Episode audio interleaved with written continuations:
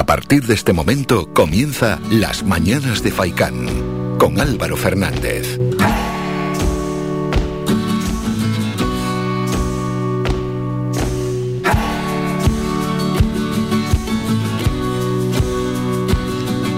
¿Qué tal? Muy buenos días y bienvenidos a las mañanas de Faikán. Hoy es viernes 1 de octubre. Sí, señores, 1 de octubre, ni más ni menos, hemos cambiado de mes y encaramos ya el décimo mes de este año 2021. ¿Qué tenemos por delante? Tres horas de programa que vienen de la siguiente manera. Vamos con el sumario, a la, aparte de las secciones habituales, diferentes protagonistas. A las 9 y 5, hoy en este 1 de octubre se celebra el Día Internacional de las Personas de Edad, en esta edición que llega bajo el lema Equidad Digital para todas las edades. Y para recalcar la importancia de esta fecha, estaremos en ese horario con Guacimara Martín, ella es presidenta de la Fundación Lidia García. Después llega toda la actualidad deportiva con un equipo auténticamente de lujo. Manolo Morales, el director de Faicán Deportivo, acompañado con José Víctor González. Y acto seguido nos vamos a la cumbre, con la sección desde la cumbre con Miquea Sánchez. Y hoy contamos con el geólogo Francisco Pérez Torrado, quien impartió una conferencia en Artenara sobre diversidad en las cumbres de Gran Canaria, con quien también se abordará la erupción volcánica de La Palma desde el punto de vista de la geología. Por tanto, un auténtico lujo y privilegio. Y a las diez y media llega Héctor Suárez, vicealcalde de Telde, y es que ayer los diferentes grupos políticos que conforman el Ayuntamiento de Telde sacaron en el Pleno hacia adelante una moción para dejar patente que ninguno apoya la instalación de la actividad cementera en Telde. Hubo algo de polémica porque había dos mociones, una la presentada por Ciuca, que acusaba a la consejera eh, Gloria Cabrera, que es de Coalición Canaria, que ella quería la instalación de la cementera en Telde, desde Coalición Canaria dijeron que no, que no ellos tampoco querían la instalación de la cementera en Telde, esa moción no salió hacia adelante, se aprobó por vía de urgencia otra moción, se metió mejor dicho, y se aprobó y fue la que introdujo el equipo de gobierno. Bueno, todos rechazan la actividad cementera, pero en cualquier caso queremos que desde el propio ayuntamiento nos lo expliquen y estará el vicealcalde Héctor Suárez. Y luego Llegará la tertulia, como siempre, con los temas de actualidad, la apasionante tertulia semanal. Será a partir de las 11 menos cuarto de la mañana. La opinión del día.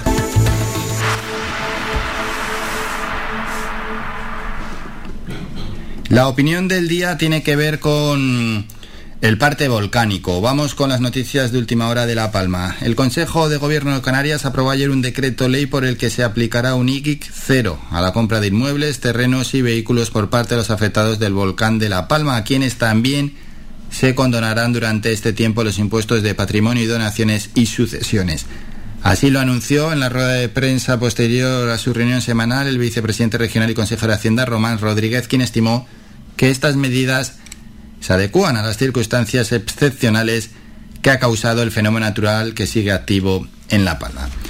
Entre tanto, más asuntos como el que la patronal turística de La Palma lanzó ayer un SOS ante el panorama que se avecina para el sector de la isla con cancelaciones masivas y un nivel de ocupación de instalaciones hoteleras y extrahoteleras en torno a un 15%. En un comunicado, el Centro Insular de Iniciativas Turísticas TEDOTE hizo un llamamiento a los tradicionales mercados emisores de turistas para recordar que una forma útil de ayudar a la isla es visitarla con responsabilidad. Y aquí ya entran en juego diversos actores, los que están diciendo que no hay que ir a La Palma y los que están diciendo que sí, pero con responsabilidad, ¿no? Una vieja historia que nos suena. ¿Qué más asuntos tenemos en, este parte volcánico, pues que el comité director del Plan de Emergencias Volcánicas de Canarias ha pedido a la población más cercana al volcán que extreme las precauciones ante una previsible deterioro en la calidad del aire, sobre todo a partir de hoy mismo por un posible cambio en el régimen de vientos. En el municipio de Tazacorte, donde desemboca el río de lava que alcanzó el mar el martes por la noche, se han medido puntualmente valores altos de dióxido de azufre que superan las normativas sobre calidad del aire y hay un olor, pues azufre, un olor a, a huevos podridos, ¿no? Situación que puede extenderse hoy a los llanos de Aridané y El Paso. Veremos hacia dónde sopla el viento. En un principio las previsiones es que el viento desplace en estos posibles gases hacia la zona de mar, por tanto sería positivo. Estuvo también el ministro de la Presidencia, Félix Bolaño, se confesó sobrecogido por las dimensiones de la catástrofe que está provocando en La Palma desde hace ya 12, 13 días la erupción en Cumbre Vieja. Bueno, desde el anterior domingo, el pasado no, el anterior. Y otro apunte. Son los datos que nos pasa Copernicus, es decir, el sistema de observación terrestre europeo, que calcula en su última actualización que la superficie cubierta por la lava en La Palma es ya de 340 hectáreas y que ha destruido 855 construcciones. Una medición realizada ayer indica que la cifra de construcciones destruidas supone 201 tan solo en las últimas 28 horas, 200 más en las últimas 28 horas como consecuencia del avance de la colada que en la noche del martes llegó finalmente al mar. Es decir, los datos anteriores ofrecidos por el satélite Copernicus hablaba de 476 hectáreas afectadas por la erupción aproximadamente y 744 construcciones dañadas, 656 en su totalidad y 88 de forma parcial entre viviendas, bodegas, cuartos de aperos, entre otros. Y el Cabildo de La Palma, y con esto terminamos, anunció ayer que permitirá el corte de plátanos en las fincas del municipio de Tazacorte que estén alejadas de la zona de exclusión, es decir, a unos 3,5 kilómetros de la colada, y cuentan con el aval de los técnicos del PEVOLCA. Así, el operativo, coordinado por la Guardia Civil, establece tres puntos para quedar. Eh, uno es a las 8 de la mañana. Bueno, tres puntos no, porque el punto es uno, que es en la recta de las martelas, pero hay tres turnos. A las 8 de la mañana para cortar los plátanos, a las 11 también de la mañana o a las 2 de la tarde. Hasta aquí el parte volcánico y de todo lo que acontezca en La Palma iremos informando. Ya saben los oyentes, pueden participar 928 70 75 25, se pulsa el 1 y se entra en directo, o si no el WhatsApp, mensajes de audio, podéis opinar sobre lo que queráis, 656 60 96 92. Y venga, para animar este primer día del mes de octubre, vamos con esta canción de Álvaro Soler, Magia. Tráete una canción, por si todo sale bien. Montate mi coche, vámonos de aquí,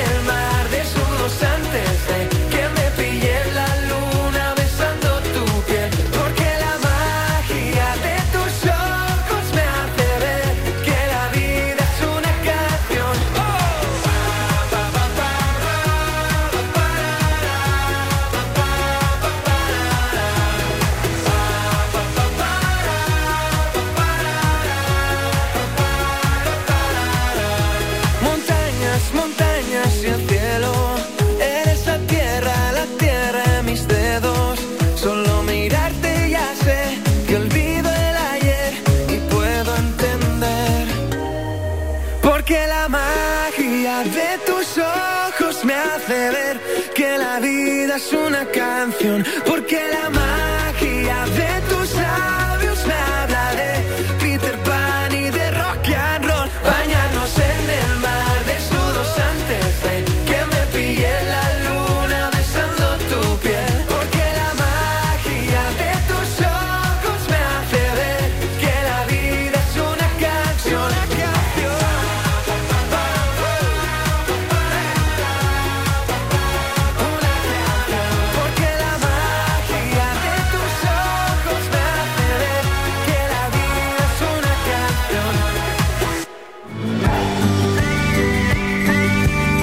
Escuchas Las Mañanas de Faicán con Álvaro Fernández.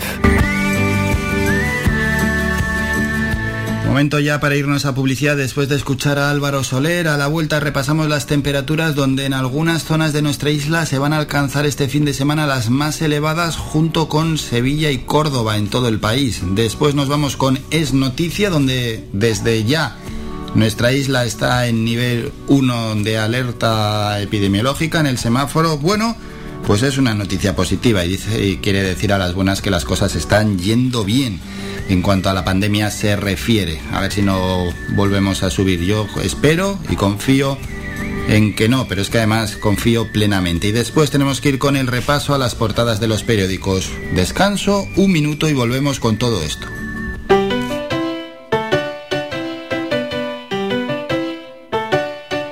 Escuchando Faikan Red de emisoras Gran Canaria. Sintonízanos en Las Palmas 91.4. Faikan Red de emisoras. Somos gente. Somos radio.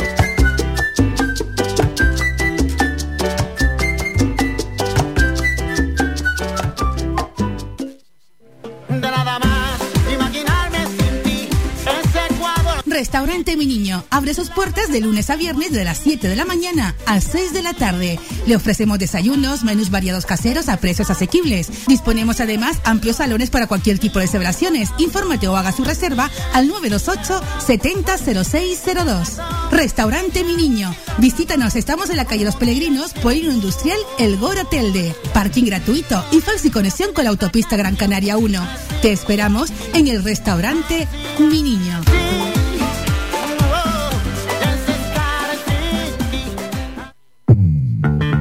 Ven a Toyota en Miller Bajo. Descubre el sub Toyota CHR híbrido eléctrico y llévatelo con una cuota a tu medida con Toyota Easy. No todos los híbridos son iguales. Toyota CHR híbrido eléctrico.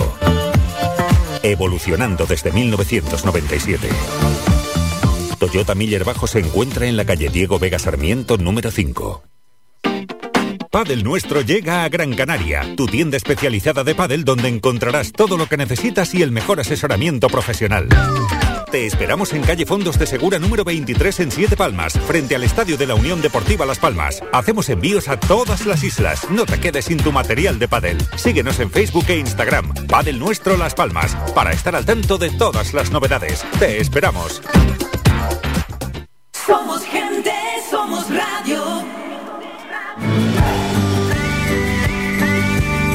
Escuchas Las Mañanas de Faicán con Álvaro Fernández.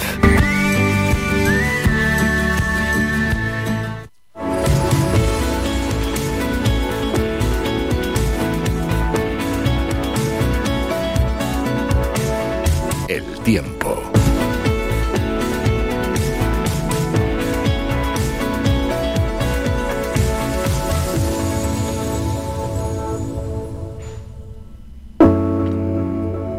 Momento ya para el repaso a las temperaturas para estos primeros tres días del mes de octubre. Comenzamos en la costa norte y también en las palmas de Gran Canaria y tenemos lo siguiente. Para hoy irá cambiando la cosa.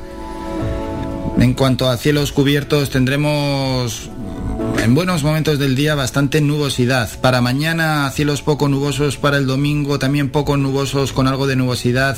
Según vaya acabando la jornada, las temperaturas mínimas 22 grados para hoy y para mañana 28 grados para el domingo 26. El viento soplará de procedencia norte, esas rachas 20, 30, 40 kilómetros hora. En la zona de Telde más calor, se esperan cielos prácticamente despejados para estos tres próximos días. Ojo, hoy podemos llegar a los 31 grados, mañana 22, 29 y para el domingo mínimas de 20, máximas de 27 grados. El viento de procedencia norte, rachas 30-40 kilómetros hora. Vamos a la zona este y sureste. Para hoy cielos despejados y máximas de 34 grados. Mañana mínimas de 24, máximas de 32. El domingo bajan algo las temperaturas mínimas de 21, máximas de 28. El viento de norte y noroeste, esas rachas 30, 40, 50 kilómetros hora, depende del momento del día. Vamos a la zona oeste, cielos totalmente despejados para los próximos tres días. Tenemos esas mínimas de 23 grados para mañana, máximas hoy y mañana entre 34 y 35 grados. Bajan un poquito para el domingo, mínimas de 21, máximas de 32. En el sur de la isla, una de las zonas más cálidas del país, tenemos unas máximas para hoy de 36-37 grados, cielos despejados en este inicio del mes de octubre, mañana mínimas de 23, máximas de 36 y para el domingo mínimas de 21 bajan algo las máximas de 31 grados. Por encima de los 30 estarán las máximas para el domingo. Y vamos a terminar en la cumbre, se esperan cielos totalmente despejados para estos tres primeros días del mes de octubre con unas mínimas que se van a situar para las próximas horas en 21 grados, las máximas, ojo, eh, en la cumbre 33, 34 grados para hoy y para mañana, bajan las temperaturas de cara al domingo, mínimas de 17, máximas de 28 en la cumbre de Gran Canaria.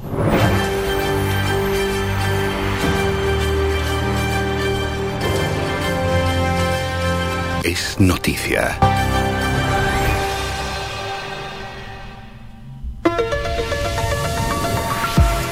Y es noticia que el Consejo de Gobierno acordó ayer que la isla de Gran Canaria pase a nivel 1 de alerta sanitaria y Fuerteventura baje a nivel 2 ante la mejora de los indicadores epidemiológicos.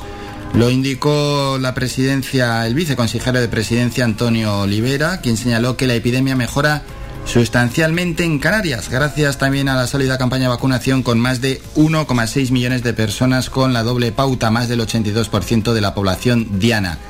Hay seis islas, el nivel 1. Nosotros, también está Lanzarote, La Graciosa, La Palma, La Gomera y El Hierro y dos islas, el nivel 2, Tenerife y Fuerteventura. Con respecto a esta última, el informe Salud Pública recoge que en la evaluación del 23 de septiembre la isla presentaba una incipiente mejoría en los indicadores de transmisión con una tendencia descendente que se ha mantenido en los últimos 11 días. La incidencia acumulada a 7 y a 14 días sigue bajando en todo el archipiélago y la ocupación de camas en las plantas hospitalarias y también la ocupación en UCI continúa bajando en Canarias. Así que de momento nos sonríen los datos de la pandemia.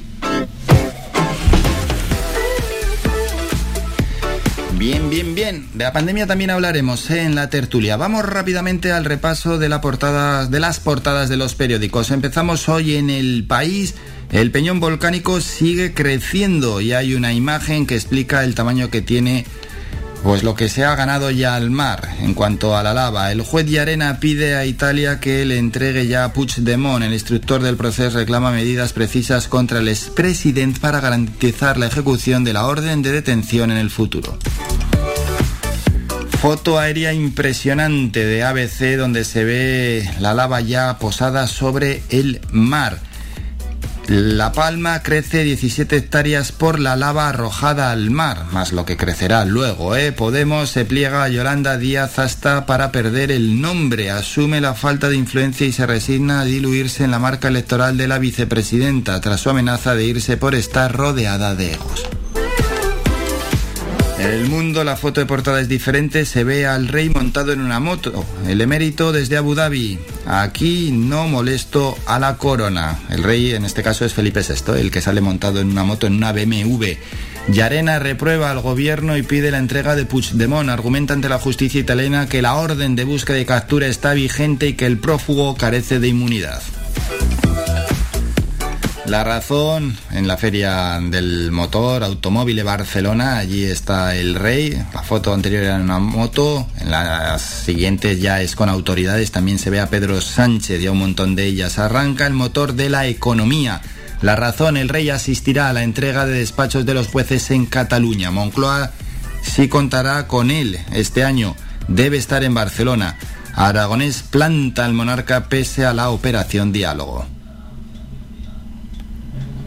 Vamos con más portadas, en este caso de ámbito local. Tenemos en Canarias 7 foto para una fajana que crece de forma imparable allí en La Palma, lógicamente. La Palma teme quedarse sin turistas y el gobierno cancela impuestos hasta 2026. Empresarios y Cabildo alertan de las cancelaciones de vacaciones en la isla por la erupción volcánica y aquí entran en juego dos intereses. De ello podemos hablar. Jeremy Pino a la selección absoluta. La provincia, la lava, sigue su ruptura por la, su ruta por la lengua que llega al litoral. Y bueno, la foto es espectacular, es de noche, se ve la lava bajando por la boca del volcán hasta llegar al mar. Inquietud por la calidad del aire en el área del volcán. Los alisios que cambian hoy y bajan su intensidad permiten, o permitió mejor dicho ayer, diluir los altos niveles de azufre. La nueva plataforma de tierra creada por la erupción dobla su tamaño a 20 hectáreas en un día. Diario de avisos, el volcán entra en estabilidad pero preocupa la calidad del aire. Tazacorte respira niveles altos de dióxido de azufre. Huele a huevo a podrido. Surge una nueva colada de la trasera del cono secundario. Hoy se reúne la comisión mixta con la presencia del ministro Bolaños.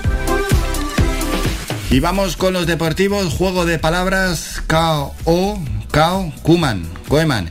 Sigue al menos hasta mañana, dice Marca, pero está sentenciado. Hoy vuelve la jornada en primera división. Arranca con el partido que enfrentará a las 8 al Athletic y al Alavés. Y partidos ayer de la Europa League, empate a 1 entre la Real Sociedad y el Mónaco. Y victoria 1-3 del Betis frente al Ferenbaros. Diario As, la gran decisión y la porta con la mano en la cabeza. Kuman sigue de momento, pero está sentenciado. Le buscan sustituto, candidatos Xavi, Martínez, Gallardo o Pirlo. Y terminamos con el Sport. Se buscan sustitutos. Kuman sentenciado y coinciden en esos tres. La Porta tiene a cuatro candidatos: Robert Martínez, Xavi Hernández, Andrea Pirlo y el muñeco Gallardo, Marcelo Gallardo. Bueno, dicho esto, nos vamos a publicidad. Después del repaso a las portadas de los periódicos, a la vuelta toca ya el primer boletín informativo, las noticias de las 9 y después, acto seguido, hoy recordamos, en este 1 de octubre se celebra el Día Internacional de las Personas Mayores, las personas de edad.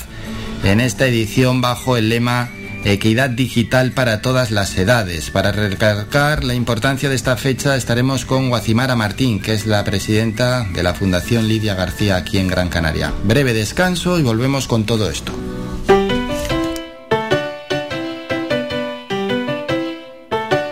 Estás escuchando Faikan Red de emisoras Gran Canaria. Sintonízanos en Las Palmas 91.4. Faikan Red de emisoras. Somos gente. Somos Radio.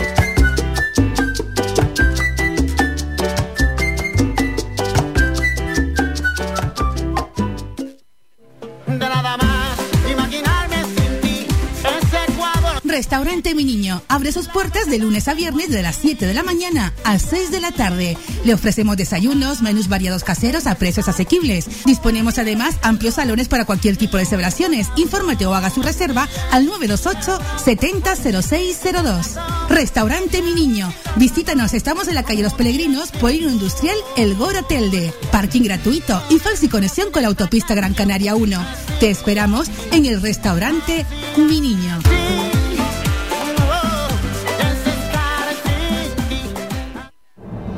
De cada isla, cercana, independiente, comprometida y nuestra. Así es Mírame, televisión de las Islas Canarias.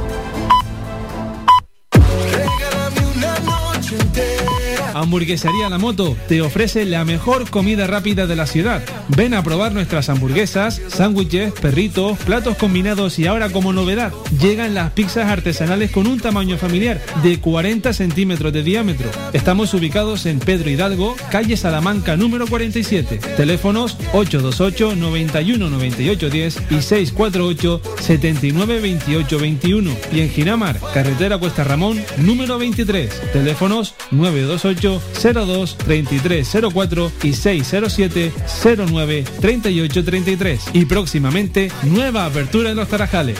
Te esperamos en Hamburguesería La Moto. Somos gente, somos radio. Escuchas Las Mañanas de Faicán con Álvaro Fernández.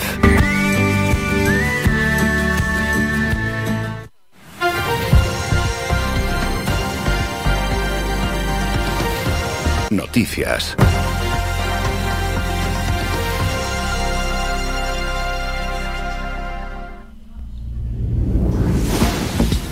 Momento ya para el boletín informativo de las 9 de la mañana. El Consejo de Gobierno de Canarias aprobó ayer un decreto ley por el que se aplicará un IGI cero a la compra de inmuebles, terrenos y vehículos por parte de los afectados por el volcán de La Palma, quienes también se condonarán durante este tiempo los impuestos de patrimonio y donaciones y sucesiones. Así lo anunció en la rueda de prensa posterior a su reunión semanal el vicepresidente regional y consejero de Hacienda Román Rodríguez, quien estimó que estas medidas adecuan a las circunstancias excepcionales que ha causado el fenómeno natural que sigue activo en La Palma. Entre tanto, la patronal turística de La Palma lanzó ayer un SOS ante el panorama que se avecina para el sector en la isla, con cancelaciones masivas y un nivel de ocupación en instalaciones hoteleras y extrahoteleras en torno a un 15%.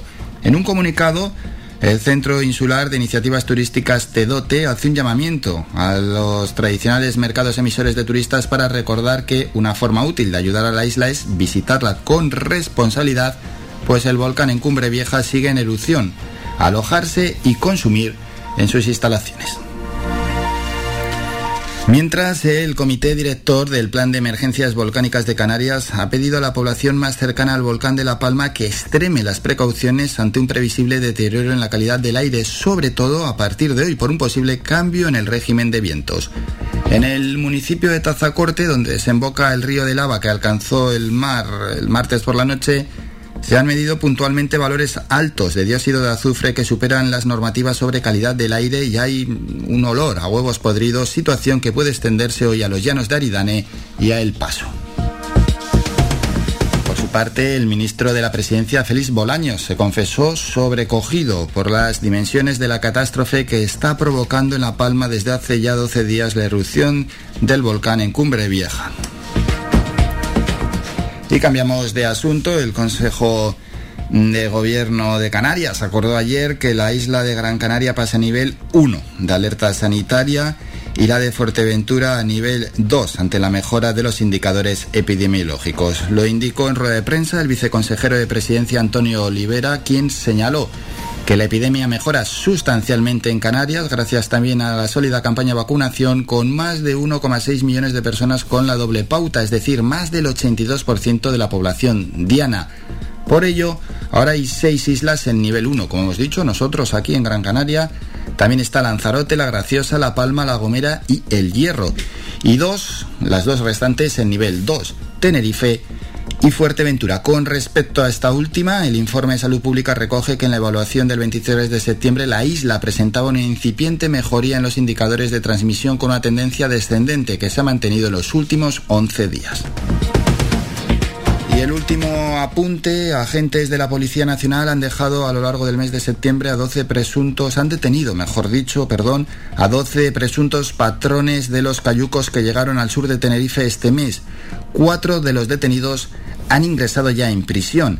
Este mes llegaron a la costa sur de la isla tres cayucos con 65, 36 y 61 migrantes. Parte de ellos tuvieron que recibir asistencia sanitaria, incluso ser hospitalizados debido al estado de salud que presentaban tras finalizar la travesía. Terminamos con la información más cercana, regresamos a las 10 con un nuevo boletín informativo. Escuchas Las Mañanas de Faicán con Álvaro Fernández.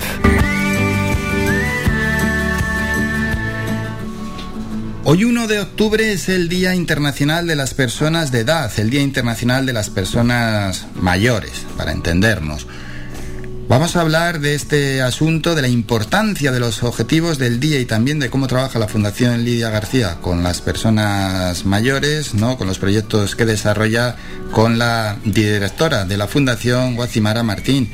Guacimara, buenos días. Muy buenos días a todos y a todas. Bueno, antes de nada destacar la importancia del día de este 1 de octubre, el Día Internacional de las Personas de Edad o de las Personas Mayores. Así es, estamos en un día de celebración, de estar contentos del grupo de mayores que tenemos en Canarias y en la, en, el, en la población en general, porque yo creo que es una masa importante de nuestra sociedad y que necesita una atención muy especial, igual que ellos han sido especiales con nosotros a lo largo de toda su vida. Una masa que, hemos dicho, que es importante, pero que encima cada vez va a ser más importante porque crece y los datos, pues a nada que se analizan, vemos que la esperanza de vida cada vez es más grande, pues cada vez eh, va a haber personas de mayor edad. Por tanto, hay que seguir centrando el foco. Así es, de aquí al 2050, pues el índice de envejecimiento va a crecer cada vez más. Actualmente ya está aproximadamente en el 17% de la población y de aquí al 2050 de la OMS casi que alcanzará el 27% aproximadamente. Entonces nos encontramos incluso en unos momentos en los cuales, pues hasta a nivel mundial, la Organización Mundial de la Salud, Naciones Unidas, han establecido incluso de 2020-2030 la década del envejecimiento saludable, mm. así como las campañas mundiales contra el edadismo, que es otro aspecto eh, eh, en el cual debemos incidir, eh, no solo en la salud y en promocionar los hábitos de vida saludables y la integración de los mayores, sino nosotros todos como sociedad propiciar que el ser mayor sea algo positivo y eso es algo que tenemos que construir entre todos. ¿Llegar a un 27% de población mayor puede llegar a ser un problema? Yo creo que no, es una oportunidad, es una oportunidad porque son mayores que si luchamos eh, entre todos, con ellos mismos, que se mantengan activos, yo creo que pueden ser un gran referente social. Entonces, mm, tenemos que cambiar los modelos de atención y de participación de los mayores en las comunidades. Eso es lo que estamos trabajando también como fundación. Ha comentado Guacimara un envejecimiento saludable. ¿Qué se entiende por envejecimiento saludable? Pues envejecimiento saludable es un poco pues mantenerse uno bien físicamente y de salud y tratar de promover que los entornos que rodean a los mayores sean los más asequibles para que puedan llevar una vida pues sana y feliz. Es decir, es un conjunto no solo de la parte más física y de salud del mayor, sino de todo de todo su entorno propiciar el que los mayores se encuentren en ambientes confortables, porque ciertamente a lo mejor las fuerzas y, y, los padecimientos se incrementan, pero tenemos que crear los recursos suficientes para que eso no sea un, un gran problema, ¿no? Entonces ahí, como, como todos tenemos que participar en todos los sectores, en el sector sanitario, en el deportivo, en el social, en el cultural, estableciendo estrategias de ayuda a las personas mayores. Y, eso que no solo es ayuda a ellos, sino que ellos nos ayudan a nosotros. Es algo que como fundación siempre estamos y, lo tenemos muy consciente, ¿no? Que trabajamos con las personas mayores para áreas como la del patrimonio, la cultura, el deporte, la salud. Sí, hablando de entorno asequible y accesible, este año pues siempre hay un lema, ¿no? En torno a, los días internacionales y, y, alrededor del Día Internacional de las Personas Mayores, el lema es buscarles una inclusión digital para estas personas mayores. No sé si, ya que estábamos comentando que el entorno tiene que ser asequible, tiene que ser accesible, mm, se está haciendo esa inclusión digital a las personas mayores o la evolución del mundo digital, bueno, todo surge y el que se adapte bien y el que no se queda fuera. Bueno, yo creo que es una parte que tenemos que trabajar un poquito más como sociedad, establecer más líneas de acción y de estrategia del acercamiento de los aspectos digitales a la vida de las personas de las personas mayores ¿no?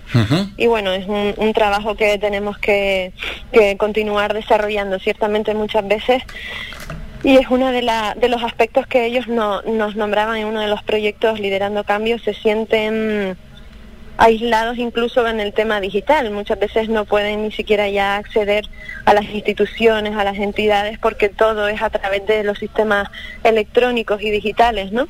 Entonces, quizás ahí yo creo que tenemos que tener un guiño a, nuestros mayores y hacer una transición no tan brusca, ¿no? Y hacer pues un servicio a ellos hasta que ya se vayan adaptando, que les queda poco, porque la verdad que eh, enseguida pues están muy puestos, ¿eh? Sí, están muy puestos, pero bueno, yo veo por ejemplo el caso de mi abuela, que sí que es cierto, y más con el tema de la pandemia, que no ha habido eh, momento para que en las instituciones ah, hubiese reuniones presenciales, todavía que hacerlo por vía telemática, o bueno, cómo están avanzando incluso eh, campos que son privados, pero que al final nos atañe a todos, como puede ser el de la banca, ¿no? Ya casi todo se hace de forma digital y nada es presencial y hay muchas personas que esto les ha pillado a, pie cambiado, sí que se intentan adaptar, pero yo lo veo en el caso de mi abuela que esto le cuesta un mundo.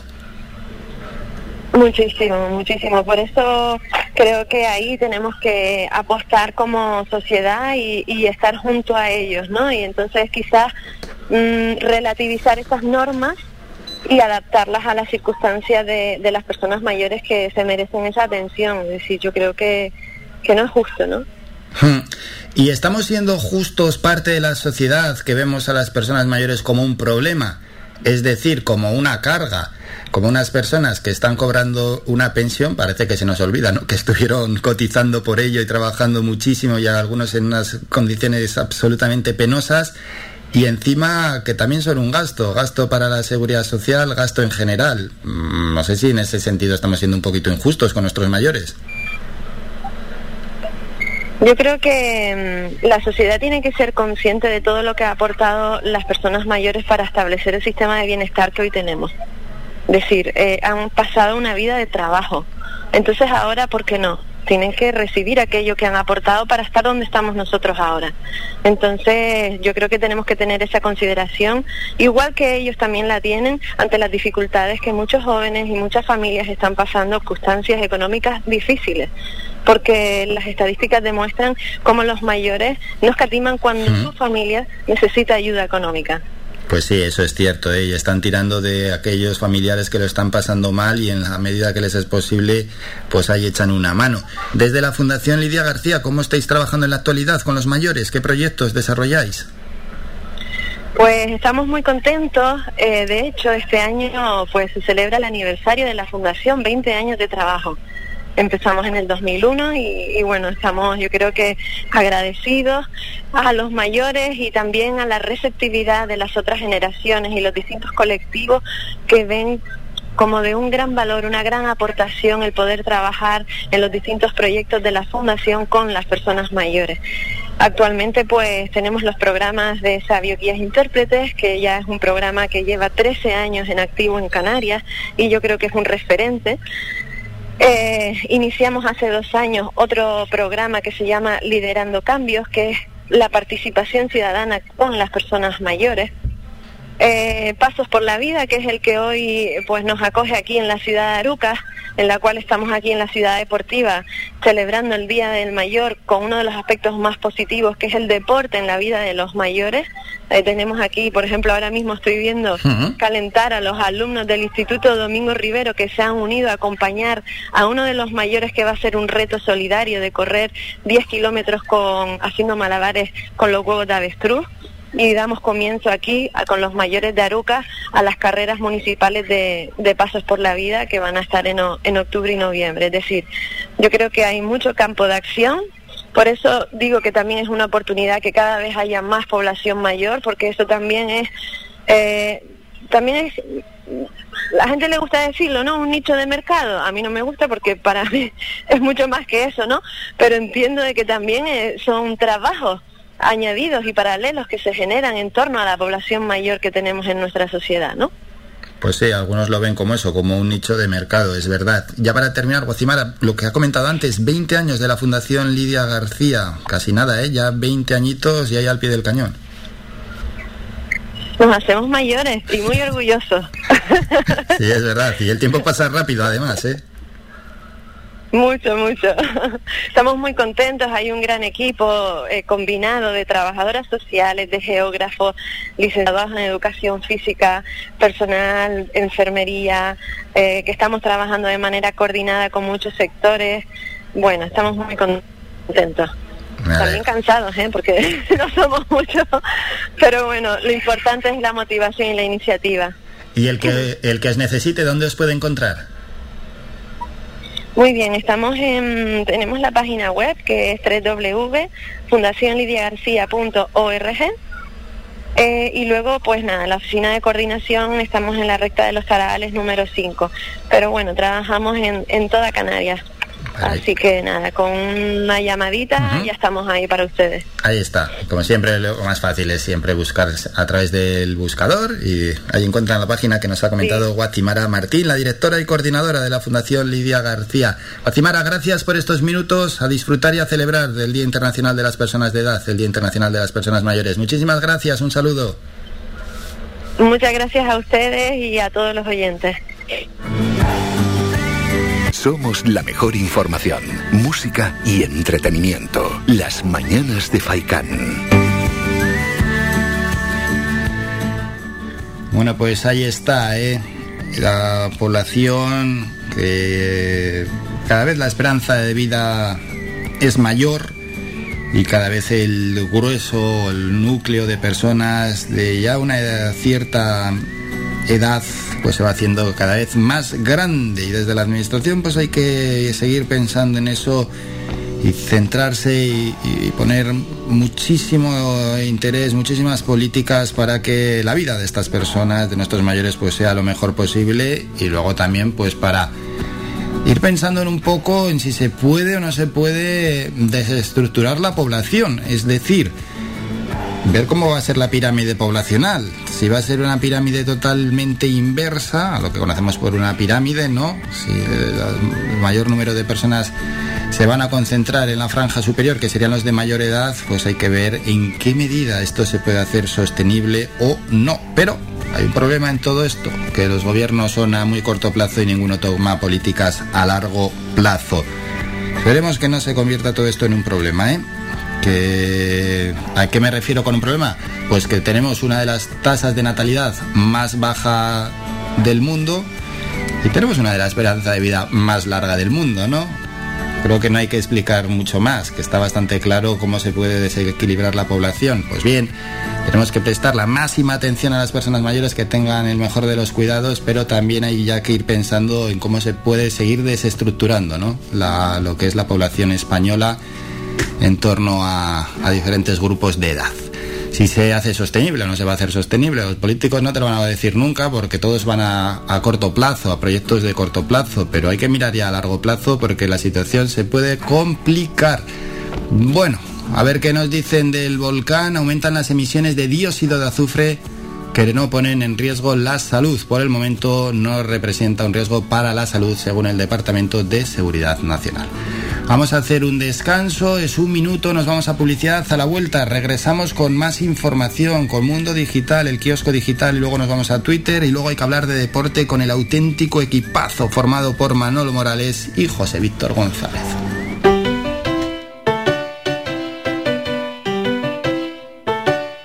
Estás escuchando Faikan Red de emisoras Gran Canaria. Sintonízanos en Las Palmas 91.4. Faikán, red de emisoras. Somos gente, somos radio.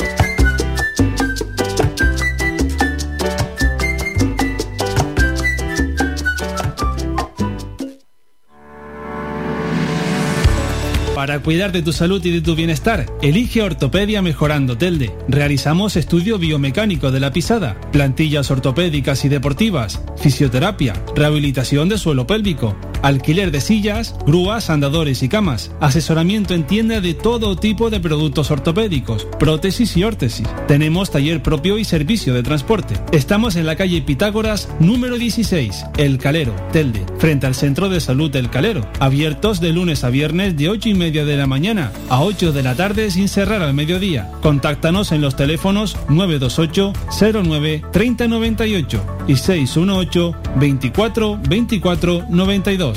Y visita nuestra página web mejorandoortopedia.com.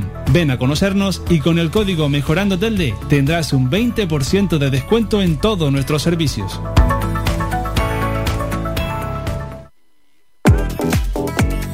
A cualquier hora y para cualquier problema, Llegan los coches amarillos. Llega Desatascos Jumbo 928 230265. Desatascos domésticos industriales y de redes ayuntamientos. Vaciado de pozos, achique de agua, aljibes o por lluvias. Tratamiento de legionela. Trabajos en todo tipo de embarcaciones. 638 748 731. Limpiezas de choque y localización de arquetas ocultas. Más de 34 años años sin descanso, 24 horas sin excepción. 928 230265. Pioneros en limpieza de estanques y redes heredades de agua. No contrate intermediarios. Llámenos directo y ahorre tiempo y dinero. 638 748 731.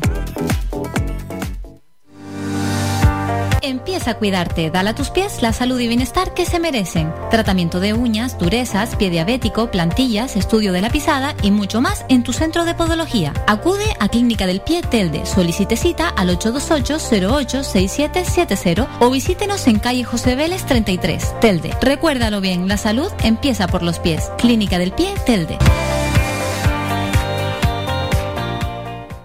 Somos gente,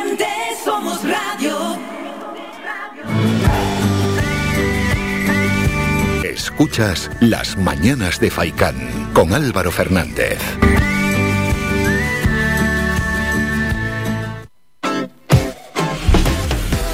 Y antes de ir con Mundo Digital, nos vamos al WhatsApp porque Manel Ruiz, el presidente de la asociación DJ Gran Canaria, nos ha enviado un audio. Bueno, es un vídeo, pero vamos a escuchar el audio. Hola, muy buenas. ¿Qué tal? ¿Cómo lo llevan? Viernes, desde las 4 de la tarde hasta las 9 de la noche.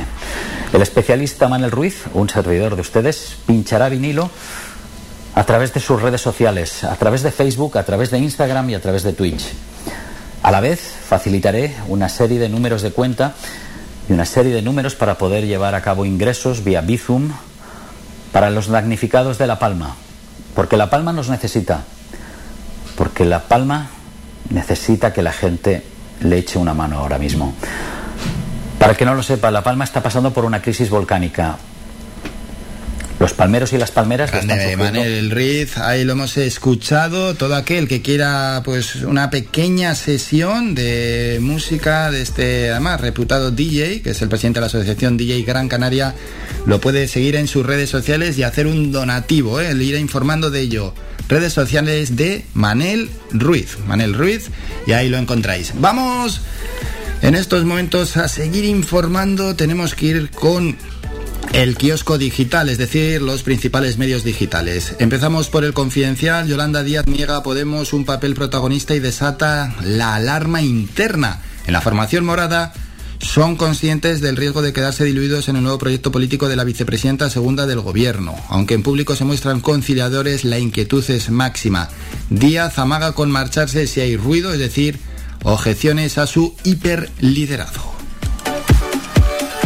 Ok, diario, aquí están los contratos, dicen el Pollo Carvajal. Entregó ayer al juez las pruebas de los 8,8 millones que Venezuela pagó a Garzón. Vamos ahora con público.es. El independentismo conmemora el 1 de octubre facturado, con la vista puesta en el futuro de Puigdemont. Felipe González sobre Cataluña dice, no hay ninguna constitución en el mundo que tenga una semilla de autodestrucción. El español, la marcha de Noelia Vera facilita la dilución de Podemos en el proyecto de Yolanda Díaz. Por otra parte, el PSOE busca indicios para llamar a Casado a la comisión Kitchen antes de su convención. Huffington Post, un aniversario con mesa y sin mecha. Solo el enemigo común en forma de detención de Puigdemont puede reunir al independentismo. Lo más del día, ¿dónde estabas el 1 de octubre? Preguntan. Dolors Basa, hoy con la información que tengo no repetiría el referéndum. Una nueva boca se abre en el volcán y su colada toma un camino distinto. Y al final se impuso clara al intenso debate hace 90 años con el que se logró el voto femenino. Vamos con el diario.es. Los funcionarios vuelven a la oficina entre protestas sindicales porque tienen un único día de teletrabajo. La propuesta de un nuevo referéndum agrieta al bloque independentista y dos velocidades en la vuelta a la normalidad. La sanidad y los colegios se quedan las últimas en la desescalada. El economista, noticia del día, la inflación dará al funcionario 121 euros y restará 300 al ahorrador. El IPC se situó en agosto en el 3,3% en tasa interanual, su nivel más alto desde octubre de 2012, principalmente por la subida del precio de la electricidad, un nivel que podría seguir aumentando. Economía digital, Yolanda Díaz se desespera con Podemos, choca con Yone Belarra hasta en los presupuestos. Díaz airea su malestar con Podemos en la negociación con los presupuestos y destapa la batalla de egos de los morados. Y vamos con Sport You, Gaby, Porro, Pino, los convocados de Luis Enrique para la final, la Final Four de la Nations League. La selección española jugará contra Italia la semifinal del torneo con la presencia en la lista de dos adolescentes.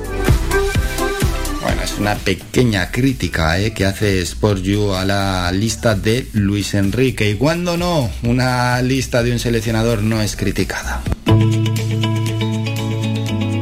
Trending Topic.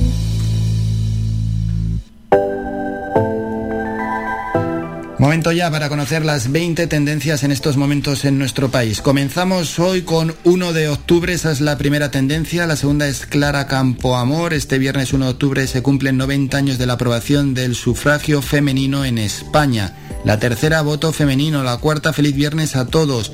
Hoy es el Día Internacional del Café. O fue ayer, no lo sé, pero aquí sigue como tendencia. Yo creo que ayer también lo dijimos. Mm, o ayer se liaron, o me estoy liando yo. Bueno, que da igual, que esto no, no. 1 de octubre, Día Internacional del Café. Vale, vale, vale, vale, vale. Todos aquellos cafeteros que ya habéis, habéis metido algún café, tranquilidad. Vargas Llosa, ojo a lo que dice. Huffington Post dice que Vargas Llosa ha asegurado lo siguiente: lo importante de unas elecciones no es que haya libertad, sino votar bien. Pero si ha dicho eso, se le está yendo la cabeza a Vargas Llosa. Ayuso al Capitolio, la presidenta de la Comunidad de Madrid, Isabel Díaz Ayuso, concluyó su viaje a Estados Unidos con una reunión en el Capitolio el jueves. Halloween llega octubre y la gente ya está en modo Halloween. Victoria Kent, personas mayores, hace 90, Aznar, dice el confidencial, Aznar respalda a Casado en Sevilla, pide derogar la memoria democrática y todo lo que activa el odio y califica de vergüenza la abogacía del Estado con Puigdemont. Y otros asuntos, hoy uno, Luis Muñoz, personas de edad, y es que hoy es el Día Internacional de las Personas de Edad, día 1, el 1, Egun, Nobel y Renfe. La huelga en Renfe provoca retrasos en algunas excepciones. Estas son las 20 tendencias en este 1 de octubre. Bueno, y vamos con un temita musical que yo creo que ya va tocando. A ver, esto que suena es ni más ni menos que... Son ellos, Dani Romero y Neil Moliner. La canción Se me va. Las cosas que valen la pena. Compartimos los miedos en cada luna llena. Y aunque no estemos cerca, saber que te tengo una dulce condena. Y es que se me para el tiempo recordando tus besos, esos que ahora tengo lejos y me dejan sin reflejos. Y aún te escucho gritarme que si puedo quedarme a tu lado estás en los huesos. No estás sola, dime que me das, que me diste, sé si es real, que tú estás o te fuiste. Diste,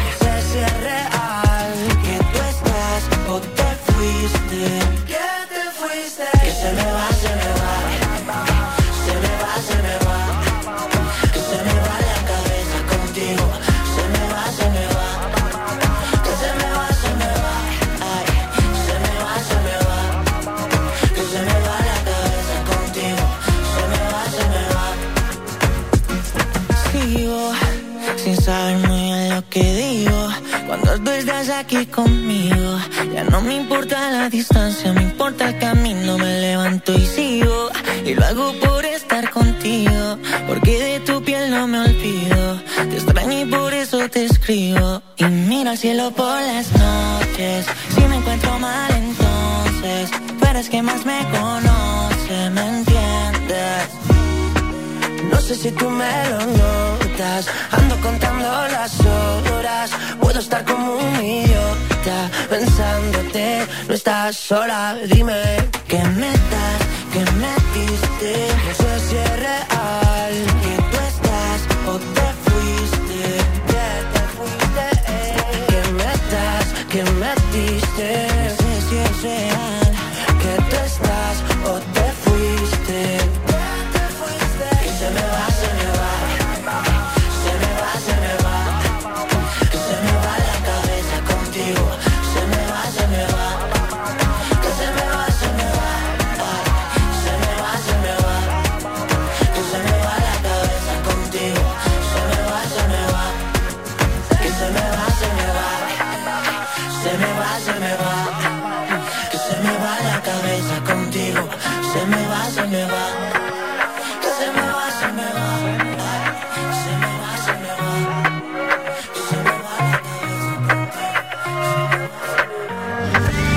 Somos la mejor información, música y entretenimiento. Las mañanas de Faikán. Se me va, se me va, decía la canción. Nosotros nos vamos a publicidad, a la vuelta regresamos con el equipazo de deportes. Manolo Morales y José Víctor González nos van a traer toda la información deportiva.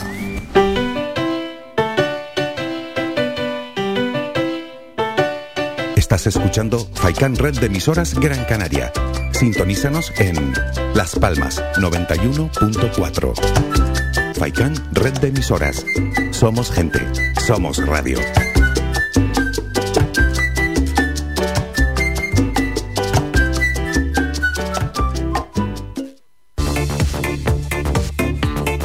Si vienes a Tejeda o Artenara, busca los mejores productos locales, fruto del esfuerzo de muchas personas que día a día trabajan para mantener sus tradiciones de generación en generación. En Supermercado Udaco Artenara y Panadería de Artenara Abraham Romero puedes encontrar muchos de estos productos, pero además el pan de Artenara, los mejores panes de la cumbre de Gran Canaria. Compruébalo en nuestras tiendas de Artenara y Tejeda o búscanos en Facebook, Twitter o Instagram. Supermercado Udaco Artenara y Panadería de Artenara Abraham Romero. Es fundamental mantener la máxima seguridad con neumáticos cuidados y con los puntos vitales del vehículo a punto. En P Ruedas le ofrecemos una gran variedad de marcas y modelos de neumáticos. Revisamos sus cubiertas y las cambiamos por unas nuevas o de ocasión a precios muy bajos, además de servicios para cuidar sus neumáticos como la alineación de dirección, frenos de disco o para el mantenimiento de su vehículo, como cambios de aceite y revisión pre-ITV. P Ruedas, antiguamente conocidos como Perla Neumáticos. Nuestros horarios son de lunes a viernes de 8 a 7 de la tarde y los sábados de 8 a 1 de la tarde. Estamos en la calle Los Peregrinos número 28, Polígono Industrial El Goro, Telde. Teléfono 928 13 61 21 y móvil o WhatsApp 639 68 27 28 y nuestra página web p-ruedas.com. Tu ferretería de siempre es ahora tu gran centro en el sureste Germán Medina. 1500 metros cuadrados de autoservicio para que compres sin esperas. Además, nuestro personal te dará la asistencia necesaria, como siempre. Contamos con un amplio parking para tu comodidad y hemos ampliado nuestro horario. Ahora, nuestra primera planta no cierra al mediodía. De 7 y media de la mañana a 7 y media de la tarde y los sábados de 8 a 1. Estamos en la calle Jara número 11, Polígono Darinaga. Teléfono 928 75 39 54. Menaje, ferretería, cerámicas, fontanería, material de construcción y mucho más. Ahora más que nunca, al alcance de tu mano con el nuevo gran centro Germán Medina. Y si lo prefieres, puedes visitarnos en la avenida de Canarias 311, vecindario. Visita el nuevo gran centro Germán Medina.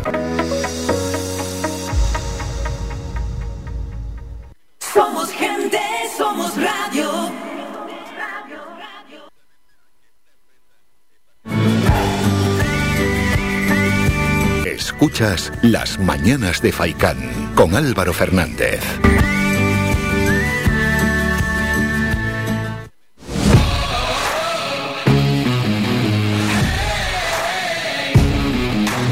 La actualidad deportiva.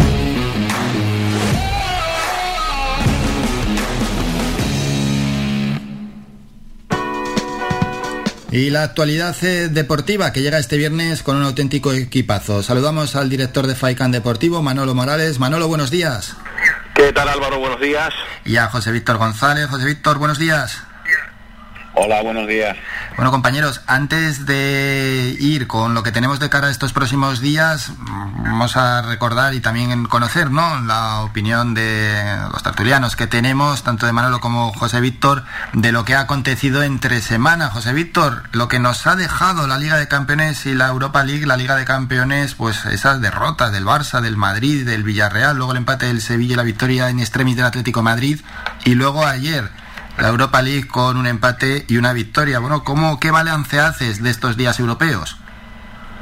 Hombre, negativo, sobre todo en la máxima categoría, ¿no? O sea, esa, esa, esa derrota de, del Real Madrid ante un equipo desconocido hasta ahora por todos, como es el, el que creo que así se llama, porque así incluso tienen esa estrella de, de Sheriff norteamericano eh, la verdad es que ha sido un varapalo importante para los intereses del Real Madrid y que nadie se esperaba, a pesar de ese empate, a pesar de ese dominio, pero no se tradujo en goles y por lo tanto es una derrota bastante dolorosa para el conjunto merengue que vuelvo a repetir no se esperaba bajo ningún concepto y que, y que bueno pues merma un poco las posibilidades aunque todavía siguen ahí el Fútbol Club Barcelona, pues ya lo decía Ronald Kuma, ¿no? Esto es lo que hay y, en la Liga de Campeones pues se está viendo las carencias del conjunto Blaugrana. Eh, es un equipo que, como decíamos desde el otro día, está en restauración, es un equipo que, que tiene muchas, muchas carencias, sobre todo eh, en el tema de cracks, porque ya esos cracks que tenía anteriormente por culpa de ese, de ese dinero, pues no se tienen y por lo tanto hay que asimilar también las circunstancias. En cuanto al resto de resultados, buen resultado del Atlético de Madrid, sin embargo las otras derrotas también dolorosas, ¿no? O sea, yo creo que eh, el, fútbol español en este momento lleva ya unas temporadas en que en Europa pues no está mandando Vamos a ver qué es lo que sucede a partir de a partir de ahora, ¿no? Manolo. Están las espadas en todo lo alto. Todavía, todavía queda muchísimo claro, pero Manolo, lo que dice José Víctor, ya no dominamos como antaño en el fútbol europeo.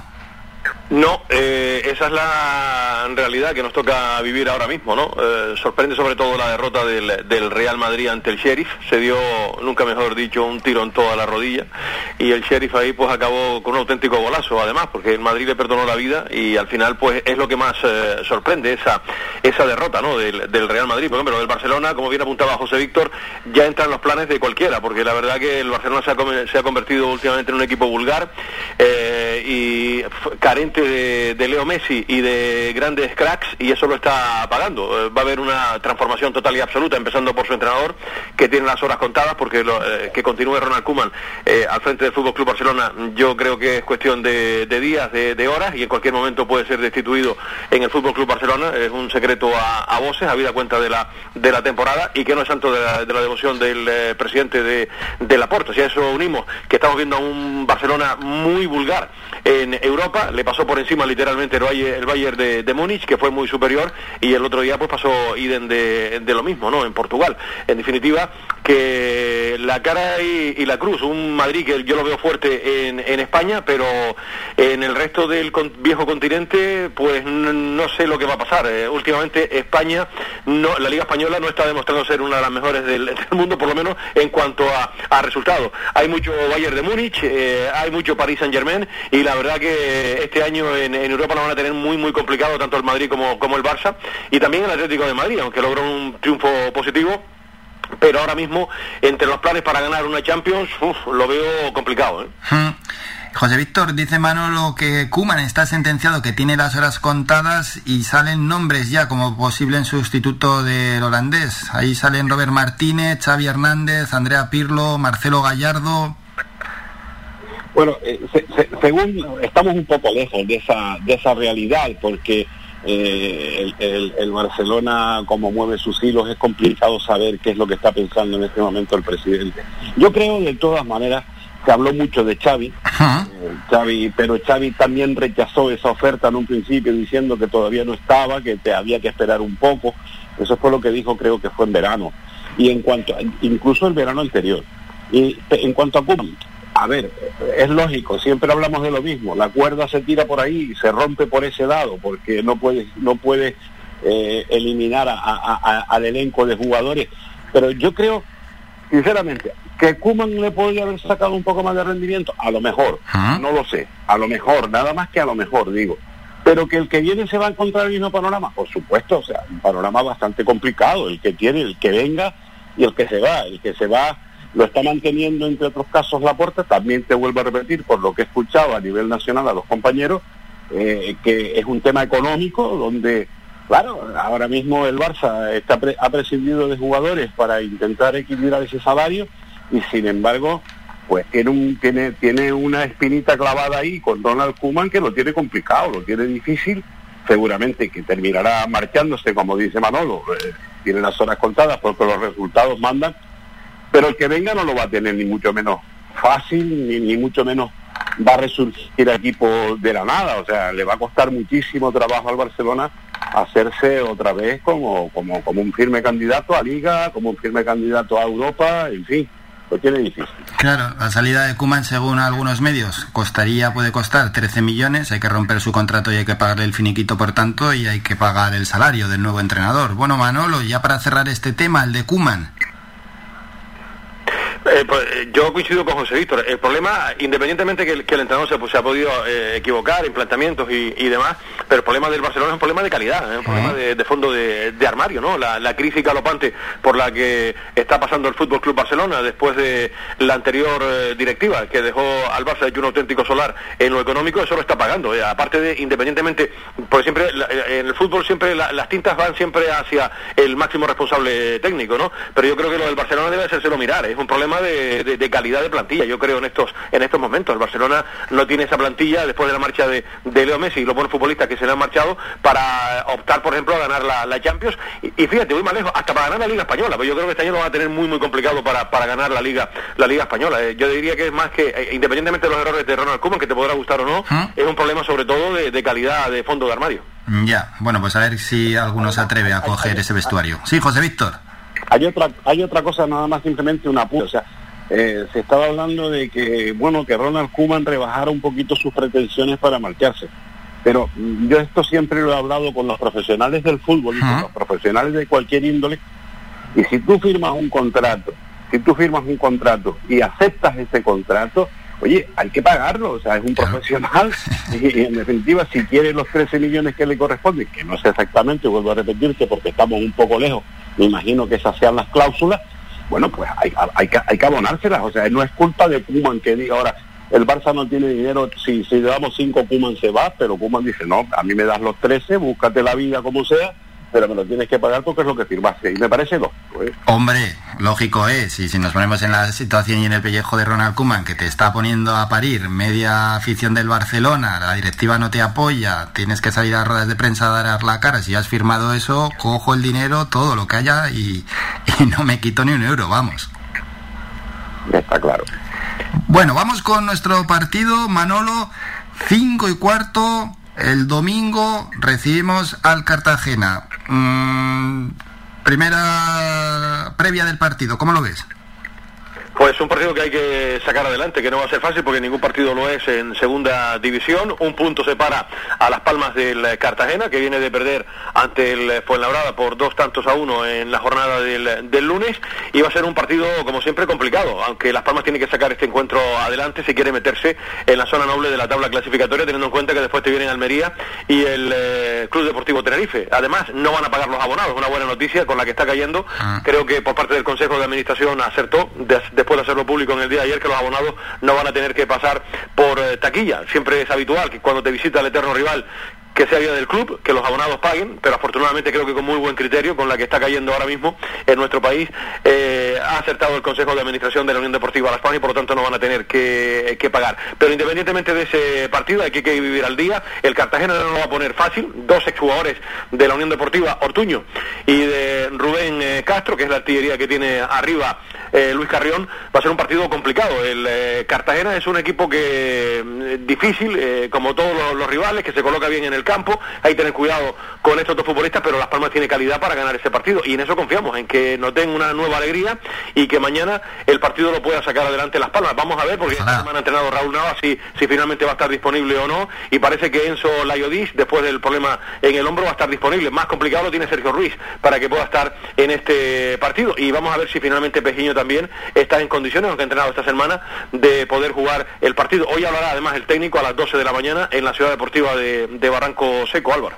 Bueno, y después de ese parte de la enfermería, José Víctor, en Faicán Deportivo, Almería y Tenerife calificados como Miuras, Cartagena, ¿qué tipo de ganadería es?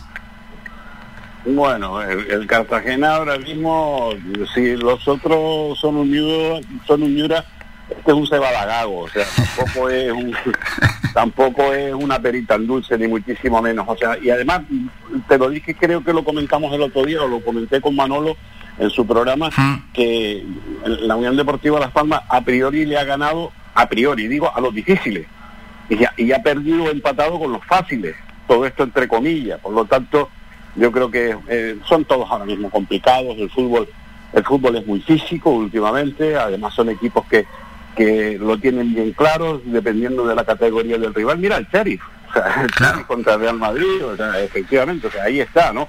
O sea, ahora mismo no hay, no hay ningún equipo fácil, ni en Europa, ni fuera de Europa, y menos en la liga, en la liga doméstica, en nuestra liga, en la liga española.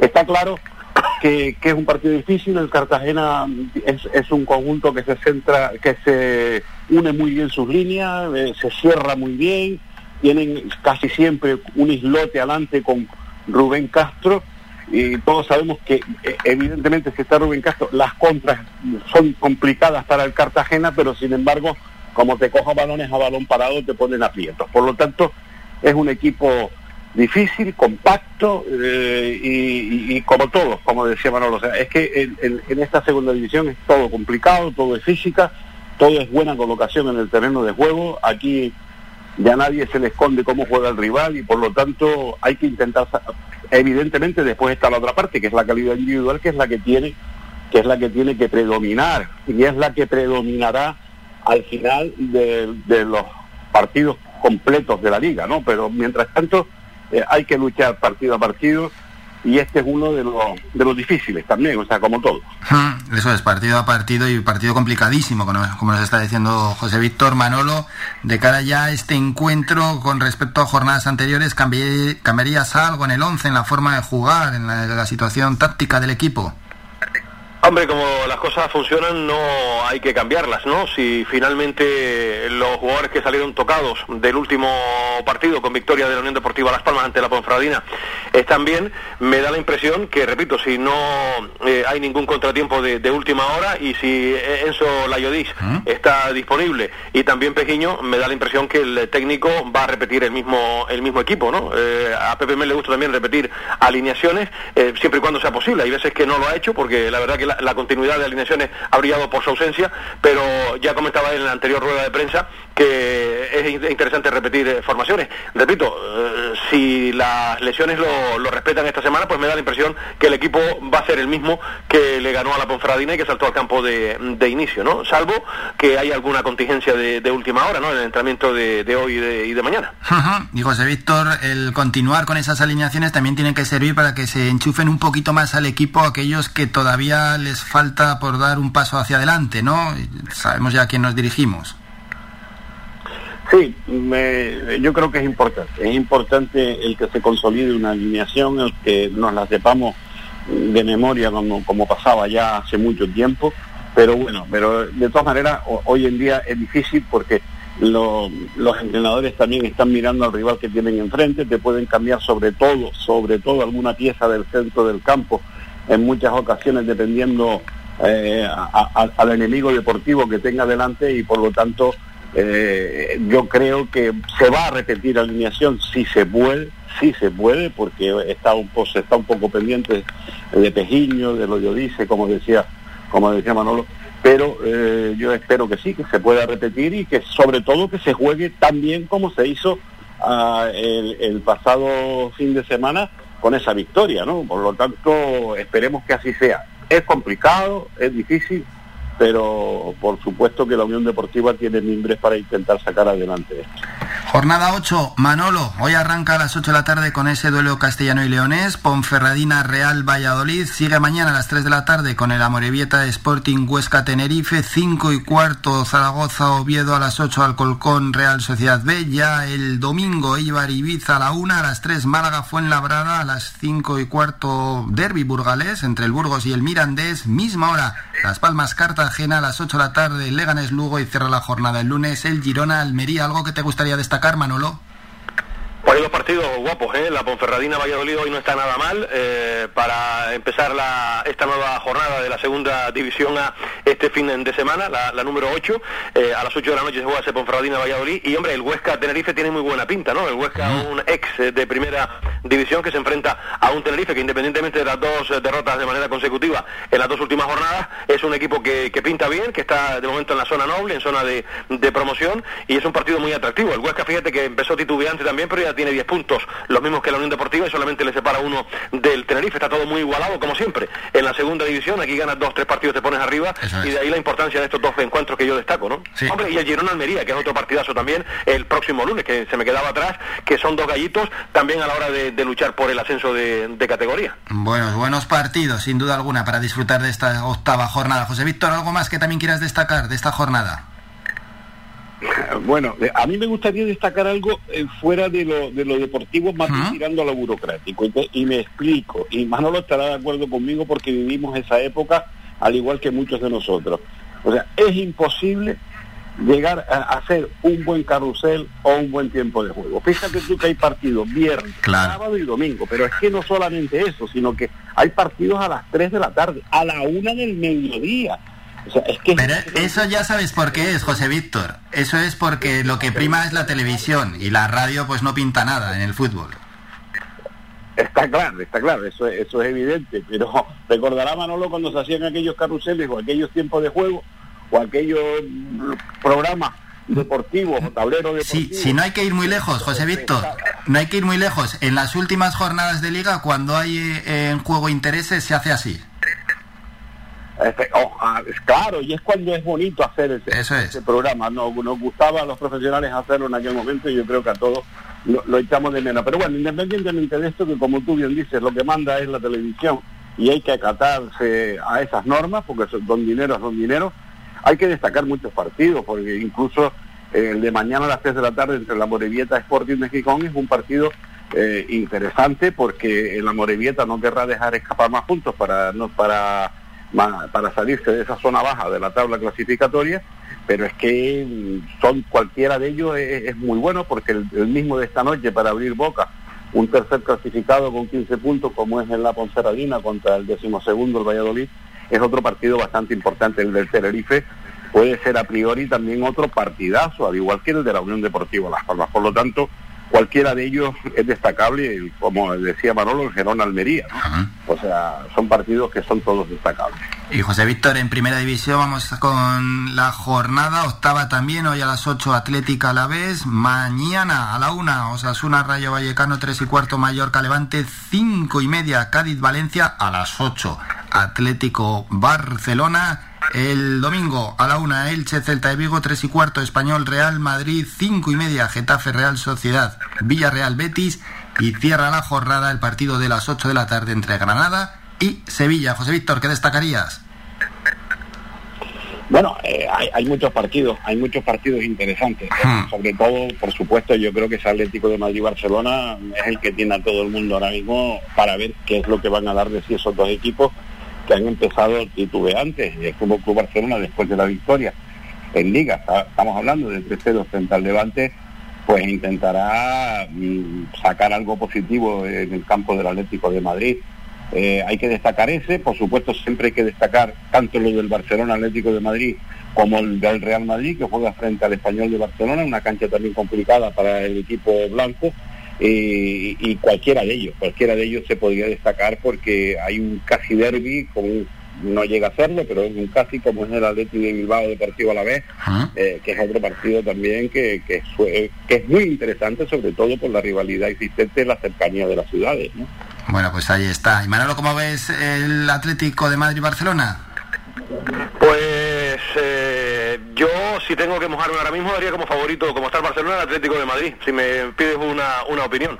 Eh, pero vamos, en estos partidos puede pasar absolutamente de todo porque hay buenas, buenas plantillas, tampoco anda muy fino el Atlético de, Madrid, pero es un partido que obviamente va a centrar toda la, atención este, este fin de semana, es uno de los más, más destacados en la zona alta de, la tabla clasificatoria, porque como decíamos, he visto también en la zona baja, fíjate que el Granada está eh, horrible esta temporada, se enfrenta al, al Sevilla y el Getafe de, de Michel recibe la visita de la Real Sociedad que está realizando un campeonato extraordinario segundo en, en la tabla clasificatoria. Ninguno de los dos está para, para bondades y el, eh, a la vez que respiró el otro día después de su victoria ante el Atlético de Madrid. En definitiva que todos los partidos tanto en primera como en segunda son, son atractivos, cada uno tiene su corazoncito y no nos vamos a aburrir este, este fin de semana. Lógicamente el poder mediático va a estar centrado en el Atlético de Madrid-Barcelona, obviamente, ¿no? Sí, Manolo, y cambiando ya de deporte, hablamos de baloncesto Ayer las chicas ganaron, pero cayeron frente al London Lions y a las 12 el domingo partido Gran Canaria Juventud. Sí, lo del Spar era muy difícil, había perdido ya de 30 en el Reino Unido, era muy complicado ese partido, ayer dieron la cara, ganaron de, de 11 al London Lions, que es un, gran equipo, y al final no pudo ser. Eh, acaba de hablar hace poquito Porfi Fisá, que, atendió a los medios de comunicación, el técnico del Club Baloncesto Gran Canaria, el equipo se enfrenta al Juventud, que está igual que el, el Gran Canaria, dos victorias y una derrota, partido muy guapo para la jornada del domingo, y hay que destacar también el partidazo que hizo ayer las chicas del Club Voleibol eh, Gran Canaria Urbacer, eh, uno 1-3, ganó, le devolvió la moneda al equipo croata, pero en el Golden Set, en el set de, en el set de oro, al final no pudo ser y cayeron. Ahora eh, tendrán que disputar otra competición, pero desde luego que hay que destacar el encomiable esfuerzo de, las chicas que preside Juan Manuel Campos, que realizaron ayer un extraordinario partido. ¿eh? Manolo, ¿y algo más de cara a este fin de semana y de cara al programa que hoy empiezas a las 2 de la tarde? A las 2 de la tarde estaremos por ahí, hombre. Balonmano tenemos un derby muy guapo también, el Rocasa que juega este fin de semana. Hoy hablaremos además con su gerente, con Yuval eh, Moreno, en nuestra edición de las 2 de la tarde. Y después tenemos también en hockey eh, dos partidos. Juegan en Gran Canaria tanto las chicas como los chicos. Las chicas juegan eh, a las 10 y media de la mañana y a las 12 lo harán los chicos en la ciudad deportiva de Siete Palmas. O sea que vuelve el voleibol, vuelve el Femarquín también en, en una categoría inferior a la máxima del fútbol femenino, que juegan este próximo fin de semana en el sur de la isla de Gran Canaria, en Arguineguín, y hay que destacar que dentro de poquito, a las diez y media, se va a presentar ese torneo mixto eh, para recaudar fondos, torneo no, partido benéfico, mm. para ser exacto, que va a jugar la Unión Deportiva Las Palmas el 5 de octubre con las chicas del Egatesa Tenerife, que está en la división de honor, eh, a las diez y media con la presencia de los dos presidentes, Miguel Ángel Ramírez por parte de la Unión Deportiva y el presidente también del equipo tinerfeño, darán cuenta en el Estadio Gran Canaria de este partido benéfico, todo lo que se recaude en ese partido mixto irá para la isla de La Palma. Sí, hablando de partidos mixtos y de estadios, el aforo que ya aumenta al aire libre, ¿no? Bueno, depende también de las comunidades autónomas, pero algunas pueden llegar al 100% y en, si el, el recinto es cerrado al 80%. Manolo, buenas noticias. Muy buena noticia porque además cara al derby ya este fin de semana la Unión Deportiva Las Palmas podrá llenar si quiere, ojalá el, el, estadio, eh, además Gran Canaria bajaba a fase 1 también esta semana después de la reunión del gobierno de, Canarias y en definitiva después de la decisión tomada ya los campos de fútbol pueden tener un aforo del 100% durante este mes de octubre que estamos estrenando en el día de hoy. Se volverá a revisar cuando finalice el mes, pero ya todo, en todos los campos de fútbol se pueden llenar sin ningún, sin ningún problema. No nos vamos sin la porra, José Víctor, Las Palmas Cartagena ¿qué ponemos? Eh, pues mira, 3-0. 3-0. Manolo. Yo me conformo con 1-0 en este partido. 1-0. Venga, voy a poner yo un 2-1. Tres victorias. Estamos muy optimistas. José Víctor y Manolo, un auténtico placer, como siempre, escucharos. Un saludo y feliz fin de semana. Igualmente, Álvaro, cuídate. Un saludo. Buenas tardes. Buenos días. Somos la mejor información, música y entretenimiento. Las mañanas de Faikán. Nos vamos a publicidad después de escuchar a estos dos fenómenos, a la vuelta boletín informativo y luego en la sección desde la cumbre con Miqueas Sánchez. Hoy contamos con un protagonista de lujo, el geólogo Francisco Pérez Torrado, quien impartió una conferencia en Artenara sobre diversidad en las cumbres de Gran Canaria y con quien también hablaremos y abordaremos la erupción volcánica de La Palma desde el punto de vista de la geología.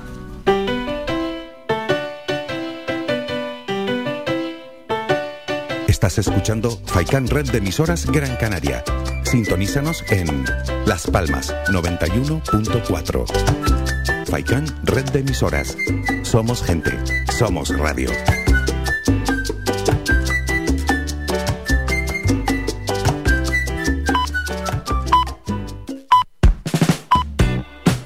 ¿Sabías que un 80% de las personas buscan en Internet antes de comprar? La página web es la cara más visible de cualquier empresa. ¿Aún no tienes? ¿Tienes pero quieres renovarla? No te equivoques. Pon tu proyecto en manos de profesionales y destaca sobre la competencia. En Canary Bytes diseñamos todo tipo de páginas web y aumentamos la visibilidad de tu negocio. Contáctenos en el teléfono 681 071 076 o visite nuestra página web canarybytes.com. Es fundamental mantener la máxima seguridad con neumáticos cuidados y con los puntos vitales del vehículo a punto. En P Ruedas le ofrecemos una gran variedad de marcas y modelos de neumáticos. Revisamos sus cubiertas y las cambiamos por unas nuevas o de ocasión a precios muy bajos, además de servicios para cuidar sus neumáticos como la alineación de dirección, frenos de disco o para el mantenimiento de su vehículo, como cambios de aceite y revisión pre-ITV. P Ruedas, antiguamente conocidos como Perla Neumáticos. Nuestros horarios son de lunes a viernes de 8 a 7 de la tarde y los sábados de 8 a 1 de la tarde. Estamos en la calle Los Peregrinos número 28, Polígono Industrial El Goro, Telde teléfono 928 13 61 21 y móvil o WhatsApp 639 68 27 28 y nuestra página web p-ruedas.com. Tu ferretería de siempre es ahora tu gran centro en el sureste Germán Medina. 1500 metros cuadrados de autoservicio para que compres sin esperas. Además, nuestro personal te dará la asistencia necesaria, como siempre. Contamos con un amplio parking para tu comodidad y hemos ampliado nuestro horario. Ahora, nuestra primera planta no cierra al mediodía de 7 y media de la mañana a 7 y media de la tarde y los sábados de 8 a 1. Estamos en la calle Jara número 11, Polígono Darinaga. Teléfono 928 75 39 54. Menaje, ferretería, cerámicas, fontanería, material de construcción y mucho más. Ahora más que nunca al alcance de tu mano con el nuevo gran centro Germán Medina. Y si lo prefieres, puedes visitarnos en la avenida de Canarias 311, vecindario. Visita el nuevo gran centro Germán Medina. Somos gente, somos radio.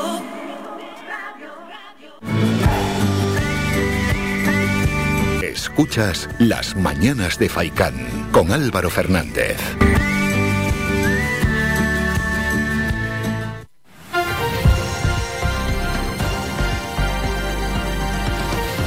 Noticias.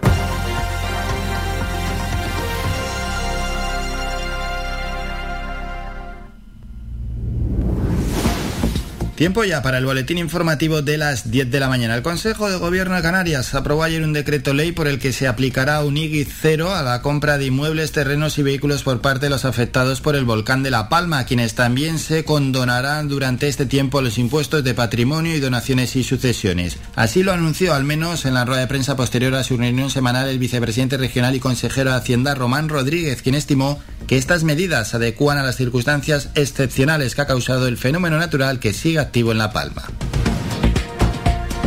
Entre tanto, la patronal turística de La Palma lanzó ayer un SOS ante el panorama que se avecina para el sector en la isla, con cancelaciones masivas y un nivel de ocupación en instalaciones hoteleras y extrahoteleras en torno a un 15%.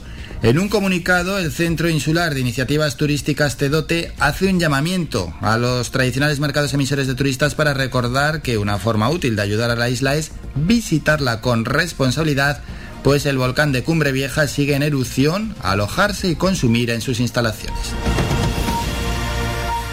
Entre tanto, el comité director del Plan de Emergencias Volcánicas de Canarias ha pedido a la población más cercana al volcán de La Palma que extreme las precauciones ante un posible deterioro en la calidad del aire, sobre todo a partir de hoy, por un posible cambio en el régimen de vientos. En el municipio de Tazagorte, donde desemboca el río de lava que alcanzó el mar el martes por la noche, se han medido puntualmente valores altos de dióxido, de dióxido de azufre que superan las normativas sobre calidad del aire y hay un olor, digamos, a huevos podridos, situación que puede extenderse hoy a los llanos de Aridane y a El Paso. Cambiamos ya de asunto. El Consejo de Gobierno de Canarias acordó ayer que la isla de Gran Canaria pasa a nivel 1 de alerta sanitaria y la de Fuerteventura a nivel 2 ante la mejora de los indicadores epidemiológicos. Así lo indicó en rueda de prensa el viceconsejero de Presidencia Antonio Olivera, quien señaló que la epidemia mejora sustancialmente en Canarias gracias también a la sólida campaña de vacunación con más de 1,6 millones de personas con la doble pauta, es decir, más del 82% de la población diana. Por ello hay ya seis islas, el nivel 1, Gran Canaria, Lanzarote, La Graciosa, La Palma, La Gomera y El Hierro, y las dos restantes el nivel 2, es decir, Tenerife y Fuerteventura. Con respecto a esta última, el informe de salud pública recoge que en la evaluación del 23 de septiembre la isla presentaba una incipiente mejoría en los indicadores de transmisión con una tendencia descendente que se ha mantenido en los últimos 11 días.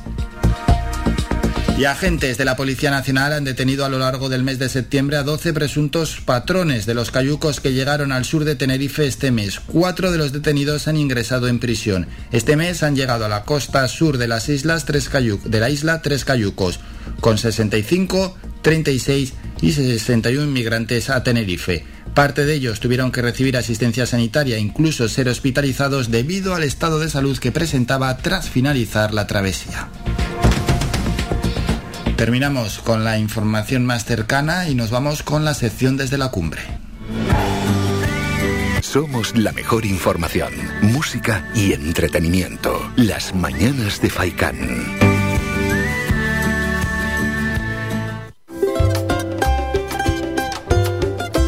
Desde la cumbre.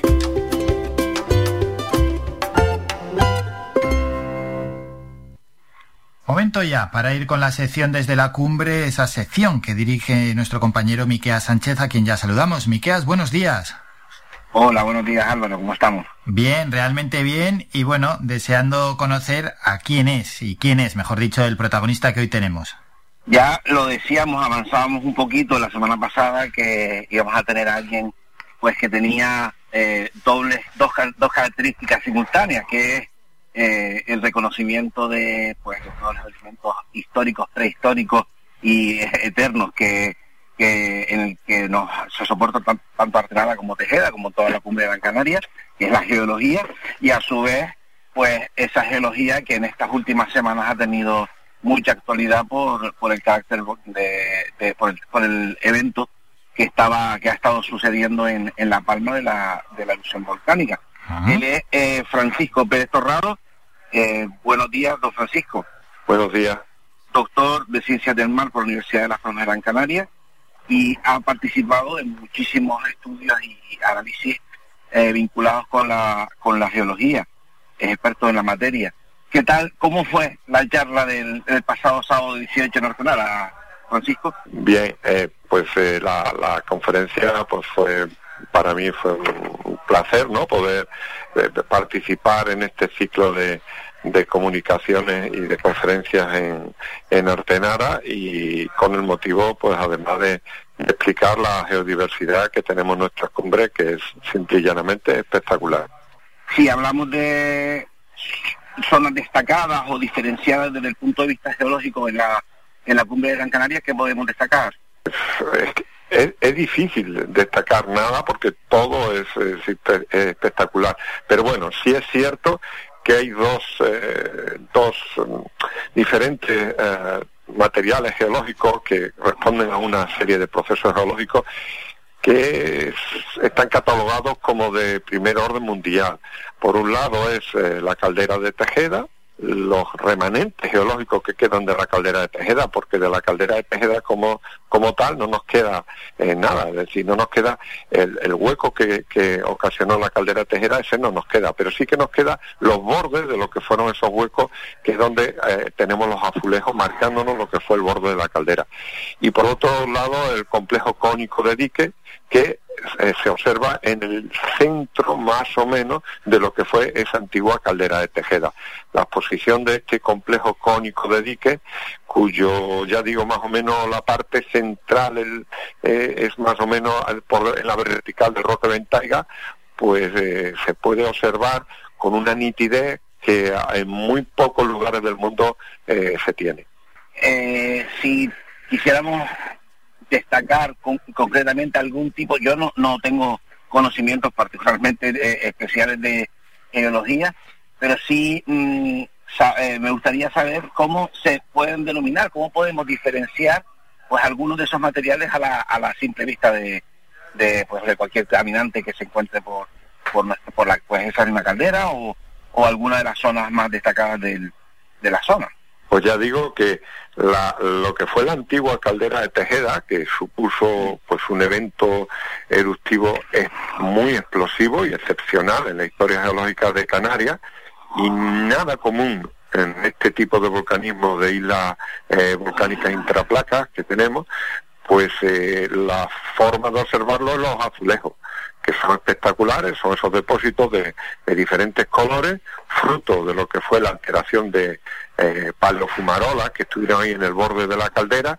y bueno, viendo los azulejos, viendo el contacto de los azulejos, en la parte donde se pueden observar, es como podemos reconstruir esta caldera. Pero si quieren imaginarse cómo fue esa caldera en su momento, pues habría que eh, más o menos, aunque tienen procesos de origen diferentes, pero podríamos eh, un poquito ver la caldera de, las cañadas en, Tenerife. Pero ya digo que los procesos son en los que se formaron la caldera de las cañadas y aquí de Tejeda son muy diferentes y evidentemente en edades muy diferentes. La caldera de Tejeda ocurrió hace unos 14 millones de años y el hueco que habría que imaginarse pues una caldera de eh, casi 25 por 20 kilómetros, es decir, elíptica, de 25 kilómetros en el eje mayor y 20, entre 15 y 20 en el eje menor, y eh, habría que observar un borde de casi más de mil metros de, de escarpe. Eh, y el interior ahí pues alojaría una serie de lagos que luego las diferentes erupciones magmáticas pues los harían hervir, formar fumarolas que fueron tiñendo de los materiales y los volcanes que fueron creciendo en ese interior de la caldera la fueron rellenando, de tal forma que esa caldera de Tejeda hoy en día, vamos, en realidad a los 12 millones de años ya estaba rellena, ya, ya no la podíamos ver como ese agujero, ¿no? Como la caldera en sí, sino ya como estos eventos de materiales. Y luego el complejo cónico de dique, pues hay que el mejor punto de vista lo tenemos desde la mesa del Junquillo y bueno, pues se observan como los diques, es decir, esas intrusiones que son los conductos de salida del magma hacia la superficie, pues bueno, se observa muy bien cómo están inclinados hacia un punto, hacia la derecha y hacia la izquierda convergen en, como, eh, si estuviéramos observando eh, un paraguas, pero puesto hacia abajo y, eh, y convergen en un punto a unos 5 eh, kilómetros bajo nuestros pies, pero lo, se ve perfectamente esa convergencia. los propios roques, eh, los propios monumentos naturales que disfrutamos todos los, los canarios todos los canarios, como son principalmente eh, Roque Nulo, Roque, Roque Ventaiga, son también testigos de, de, una de una parte de esa de esa de ese depósito de, lo, de materiales.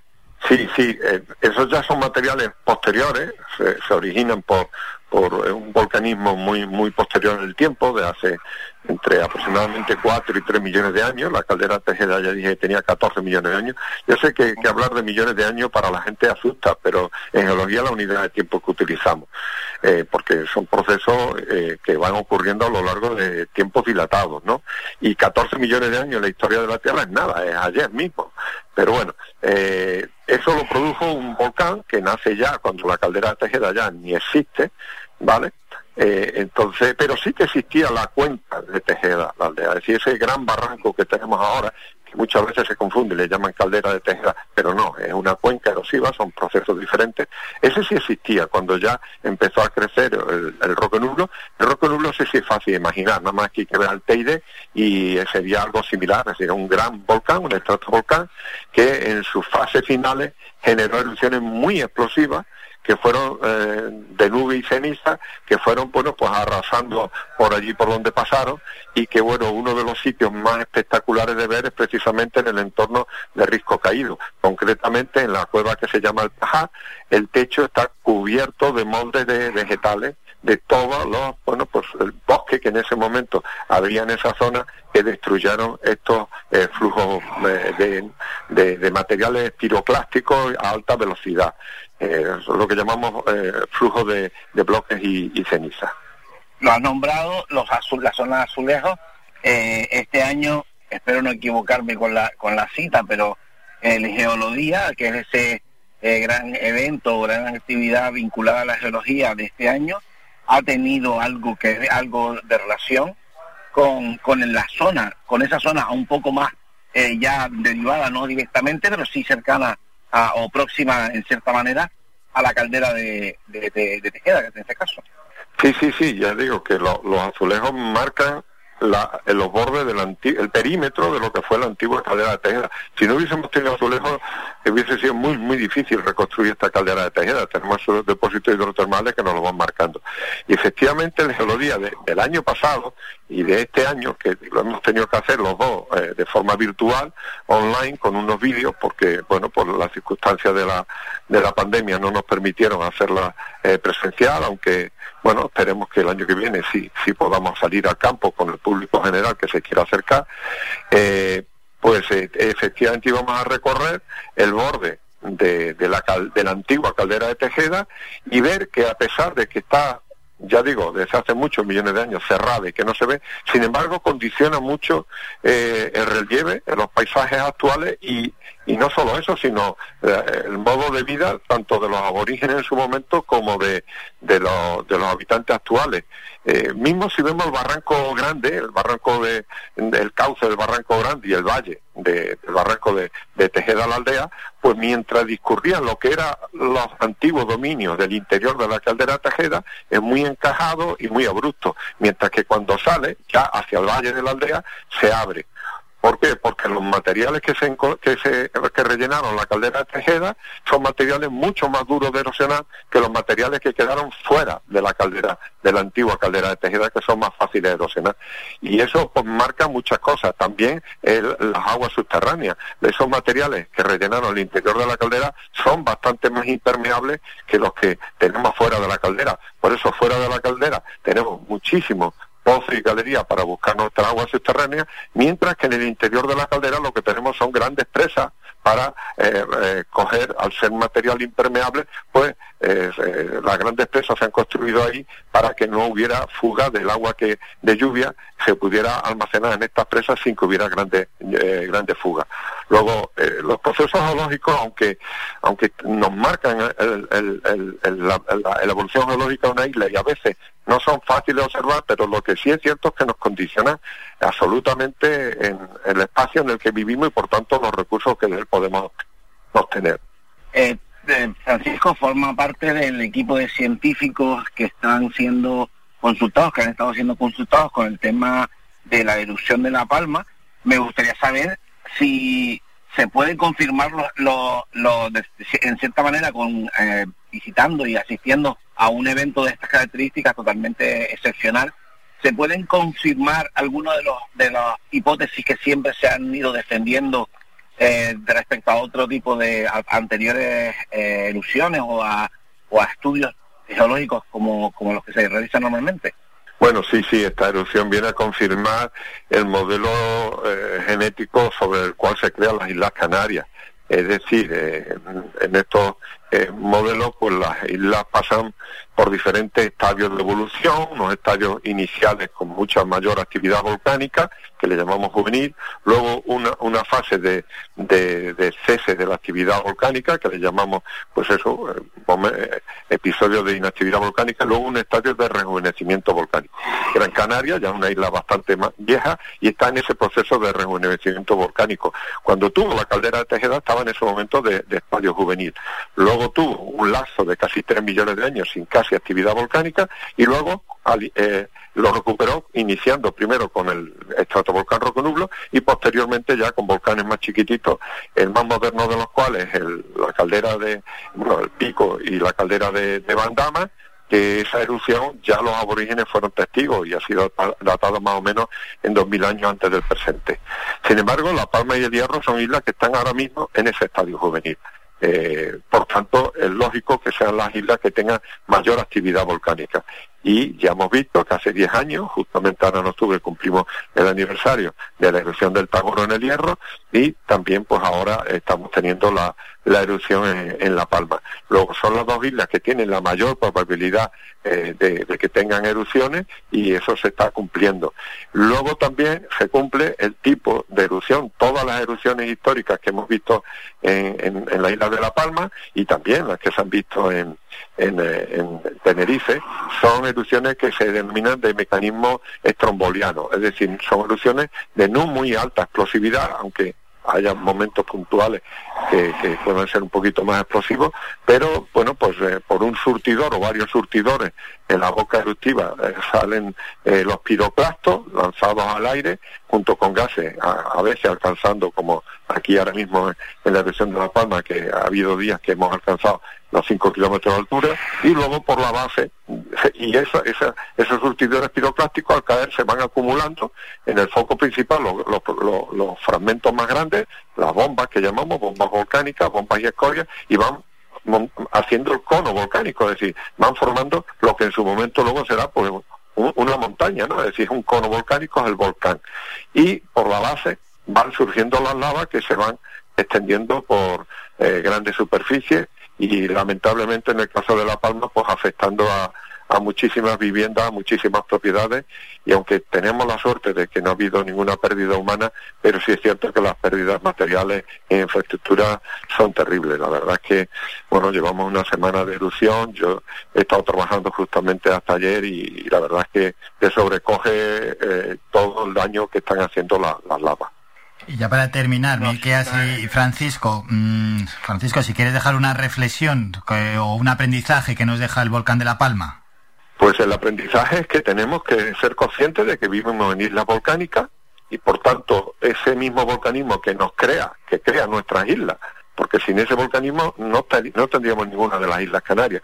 Pero ese mismo volcanismo que nos crea, en momentos puntuales puede destruir una parte de, la isla. Aunque, bueno, son, pero al final siempre crea, porque eh, esta erupción, en el momento en que la lava entre en el mar, que es bastante probable de que termine llegando al mar, pues hará crecer la isla de La Palma por esa zona, le ganará terreno al mar. Es decir, es como crecen las islas volcánicas, a base de actividad volcánica. ¿no?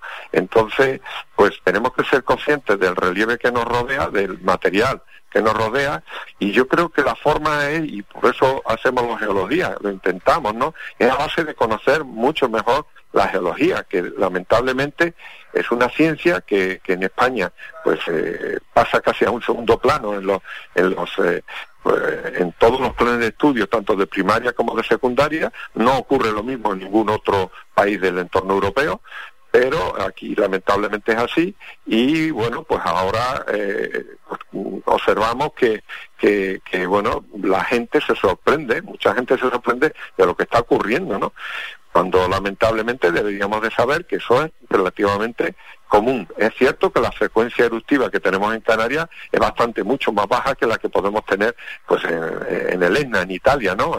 Sin ir más lejos, ¿no? Pero mm, que tengamos erupciones en Canarias y que esas erupciones en ese momento puedan eh, destruirnos infraestructura dentro, dentro de lo, de lo esperable y es que hay que conocerlo y por tanto la mejor forma es planificar el territorio de acuerdo al conocimiento geológico de las diferentes islas. Eso es lo, lo ideal, ¿no? pero para eso pues hay que eh, reivindicar de un mayor conocimiento geológico por parte de la, eh, de la ciencia en general y por supuesto del público y las autoridades en particular. ¿Y eso se puede hacer o ya es muy tarde? No, no, yo, yo creo que siempre hay tiempo para hacer todo. Es decir, eh, la geología, y más en unas islas como las nuestras, que es que todo, salvo el Parque Nacional de Garajonay, el resto de los parques eh, nacionales, y ya no digo los geoparques del Hierro, el geoparque de, de Lanzarote y los archipiélagos chinijos, etcétera, eh, ¿vale? O el Parque Rural del Nublo, eh, hay, tenemos un montón de, de figuras de protección ambiental que está basada en valores geológicos y sin embargo la mayoría de las veces al público lo que le llegan son los valores biológicos que también son muy importantes, la flora y la fauna, ¿eh? cuidado, son muy importantes y también los valores etnográficos o los valores evidentemente arqueológicos como tenemos aquí en la cumbre de, de Gran Canaria que, que bueno, conseguimos la, la, figura del paisaje cultural de Risco Caído y la, eh, los espacios sagrados de montaña de Gran Canaria, ¿no? Entonces, claro, todo eso hay que preservarlo todo y hay que conocerlo, pero hay que educar a, a la población en, en, en, conocer esos valores y por tanto en respetarlos. Luego yo creo que nunca es tarde para, para hacer eh, todo este tipo de, de, educación ambiental, de, ambiental, etnográfica, arqueológica, desde todos los puntos de vista. Por eso cuando en su día me, propusieron ir a dar esta conferencia artenara, ni, ni lo dudé un momento, porque eh, creo que, que es la forma de que podamos pues dar a conocer este en, en, lo que a mí me toca la geodiversidad, que es espectacular de la cumbre de Gran Canaria para que la gente la pueda apreciar y también ahí están las actividades de geología que llevamos, empezamos en el año 2010 a realizarlas precisamente para hacer llegar al público esto. Pero también es cierto que tenemos que tener en cuenta que las autoridades educativas deben luego de responder haciendo planificaciones educativas más, más correctas y más lógicas y en el caso concreto de la geología eh, poniéndolo al mismo plano que el resto de la ciencia eh, empírica, es decir, la química, la física y la biología, cosa que lamentablemente no ocurre en, en este país. Pero bueno, yo espero que algún día ocurra. Ojalá, ojalá así sea y desde la Administración tomen cartas en el asunto y se apliquen con lo que nos ha dicho el geólogo Francisco Pérez Torrado, a quien es un auténtico placer escuchar. Francisco, muchísimas gracias por estos minutos. Miqueas, enhorabuena por habernos traído al geólogo. Muchas gracias. La suerte poder de que haya estado disponible y que se haya prestado a, echarnos una mano. Pedimos a Francisco Pérez Torrado. Francisco, gracias por estos minutos. Y a Miqueas... Se ha cortado, justo ahí teníamos la conexión con Francisco. Y a Miqueas, pues eso, que nos citamos ya para el próximo viernes. Miqueas, hasta el próximo viernes, un saludo. Muy bien, un abrazo Álvaro, un saludo a todos los oyentes de Radio Faikan. Somos la mejor información, música y entretenimiento. Las mañanas de Faikán.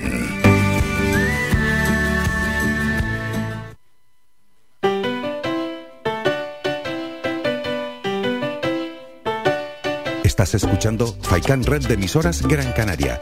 Sintonízanos en Las Palmas 91.4. Faikan Red de emisoras.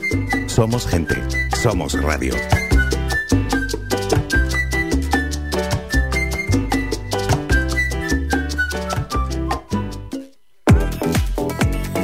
A cualquier hora y para cualquier problema, llegan los coches amarillos. Llega Desatascos Jumbo 928 230265. Desatascos domésticos industriales y de redes ayuntamientos. Vaciado de pozos, achique de agua, aljibes o por lluvias. Tratamiento de legionela. Trabajos en todo tipo de embarcaciones. 638 748 731. Limpiezas de choque y localización de arquetas ocultas. Más de 34 años sin descanso. 24 horas sin excepción. 928 230265. Pioneros en limpieza de estanques y redes heredades de agua. No contrate intermediarios. Llámenos directo y ahorre tiempo y dinero. 638 748 731.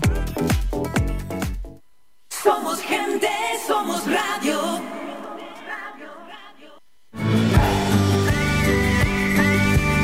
Escuchas Las Mañanas de Faicán con Álvaro Fernández.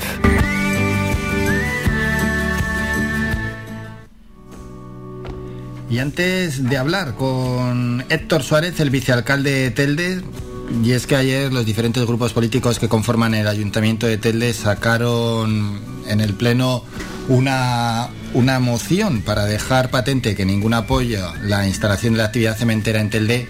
Vamos con un temita musical que yo creo que ya toca, ¿eh? que llevamos una hora sin escuchar nada de, nada de música, muchísimo hablando. Así que venga, vamos con un tema musical y después hablamos con Héctor Suárez. Suena a él, Dani Ocean, besarnos de cero.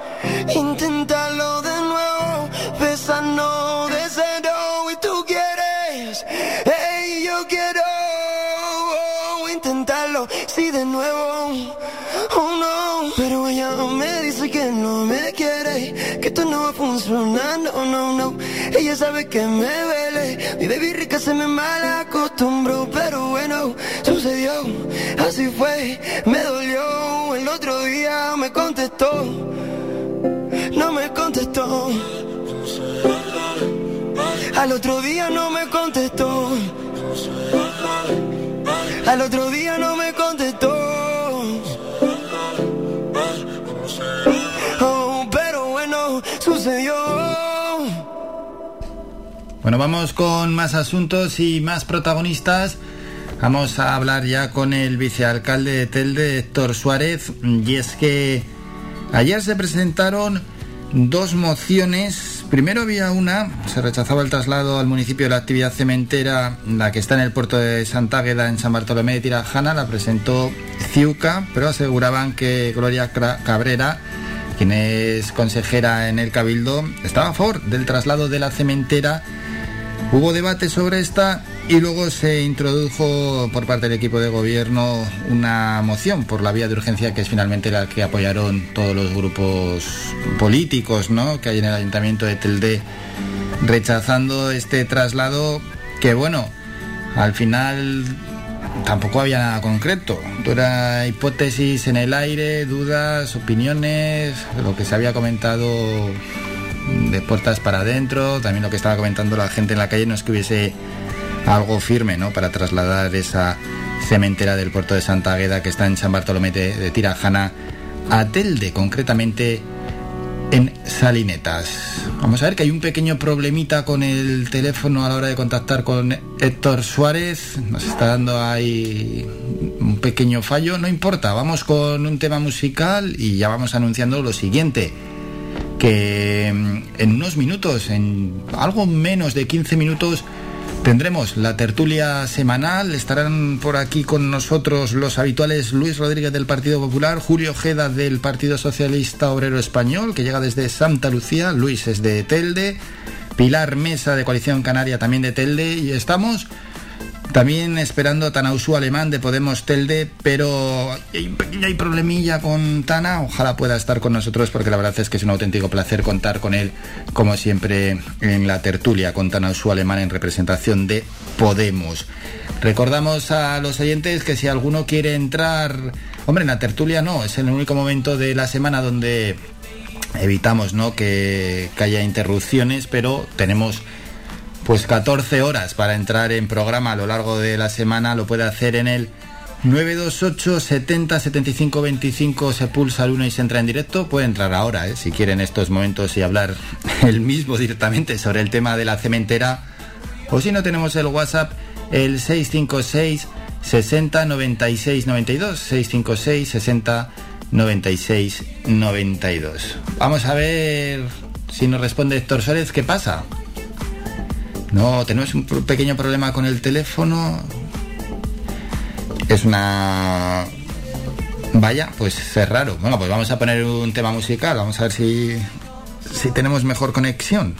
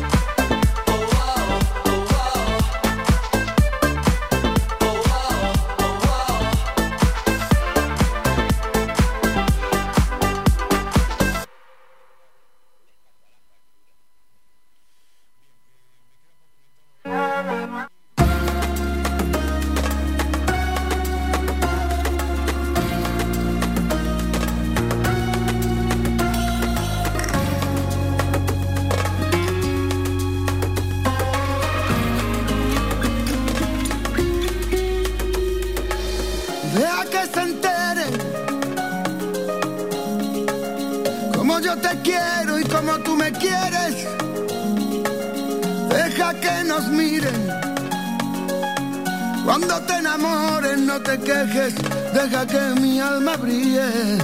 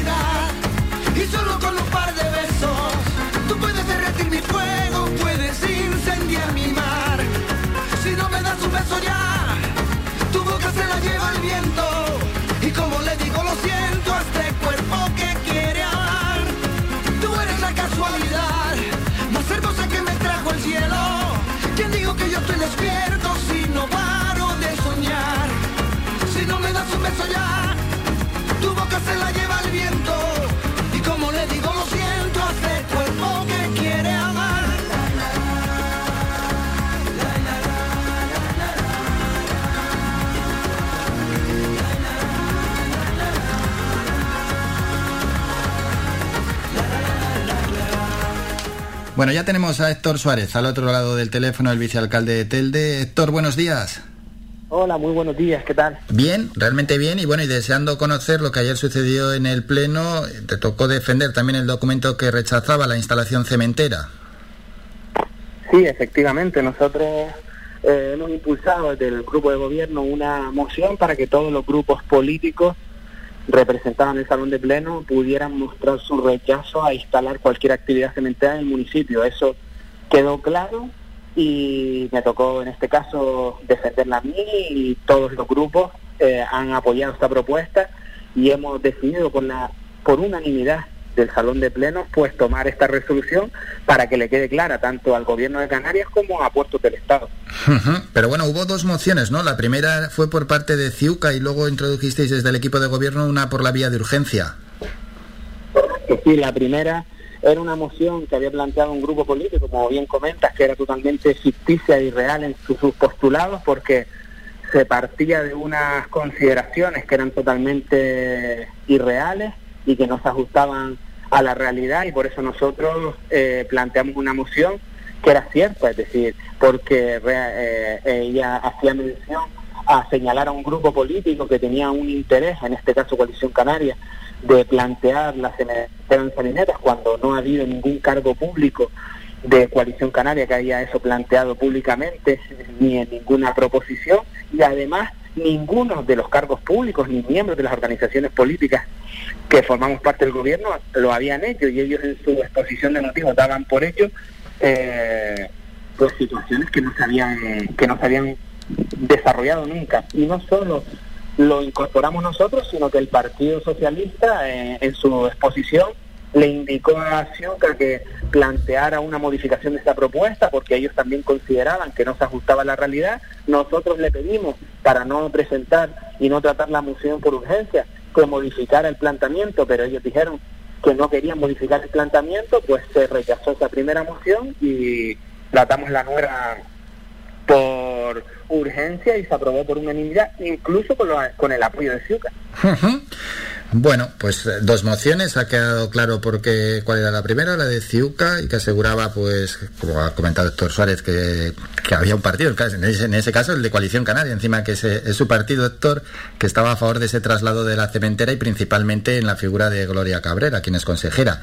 Mm, pero, ¿hay alguna o había alguna posibilidad de que la cementera de Santa Águeda finalmente, que está en San Bartolomé de Tirajana, se instale en Salinetas?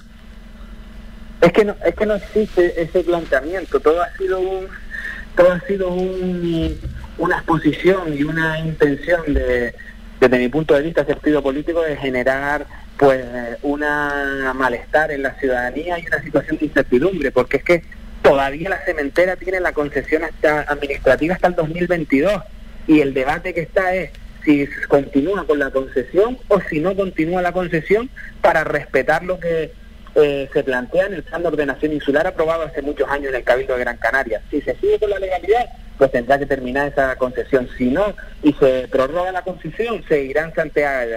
Y si no se prorroga, no se ha dicho en ningún caso que se tenga que trasladar. Y en el caso que se traslade esa actividad, no se ha propuesto ningún puerto. Entonces, toda la polémica surgida es totalmente ficticia, porque es cierto que, que, no hay ninguna posibilidad que termine en el municipio de Telde.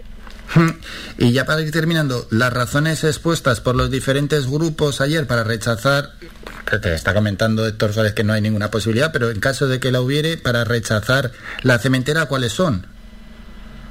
Bueno, pues evidentemente porque nosotros apostamos por industrias que respeten y que cuiden el medio ambiente. Creemos que el futuro y después de trabajar intensamente en Telde con el polo marino y con una investigación que hay con la plataforma de la Plocan en Telde, hemos apostado por otro tipo de vinculadas a la economía azul que, que muy poco tienen que ver con la cementera y además este municipio rechaza desde todos y cada uno de sus organizaciones políticas pues que esa actividad por por muchas circunstancias y entre ellas medioambientales y desarrollo de esa industria, pues no coinciden con ninguna de las líneas estratégicas que está apoyando este gobierno ni las distintas instituciones en Telde y por eso evidentemente no cabe ese tipo de industrias en nuestro municipio. Dicho queda, Héctor Suárez, vicealcalde de Telde y concejal de varias áreas. Gracias por estos minutos, un saludo. Gracias un saludo.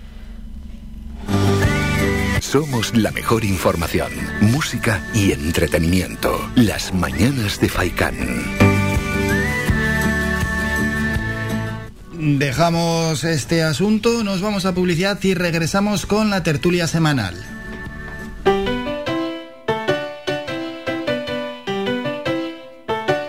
Estás escuchando Faikan Red de emisoras Gran Canaria. Sintonízanos en Las Palmas 91.4. Faikan Red de emisoras. Somos gente, somos radio.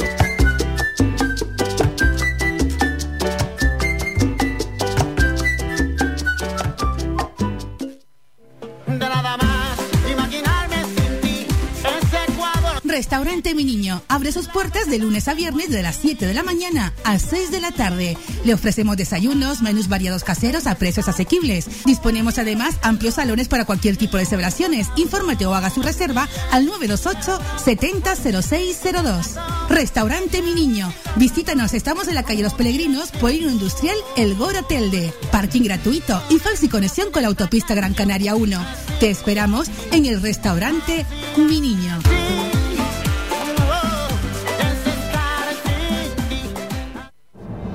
De cada isla, cercana, independiente, comprometida y nuestra.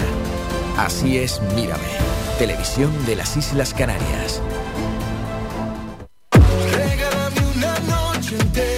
Hamburguesería La Moto te ofrece la mejor comida rápida de la ciudad. Ven a probar nuestras hamburguesas, sándwiches, perritos, platos combinados y ahora como novedad, llegan las pizzas artesanales con un tamaño familiar de 40 centímetros de diámetro. Estamos ubicados en Pedro Hidalgo, calle Salamanca número 47. Teléfonos 828 91 98 10 y 648 79 28 21. Y en Ginamar, carretera Cuesta Ramón número 23. Teléfonos 928 02 33 04 y 607 09 38 33. Y próximamente, nueva apertura en los Tarajales.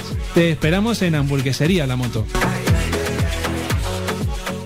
Somos gente, somos radio. Escuchas Las Mañanas de Faicán con Álvaro Fernández.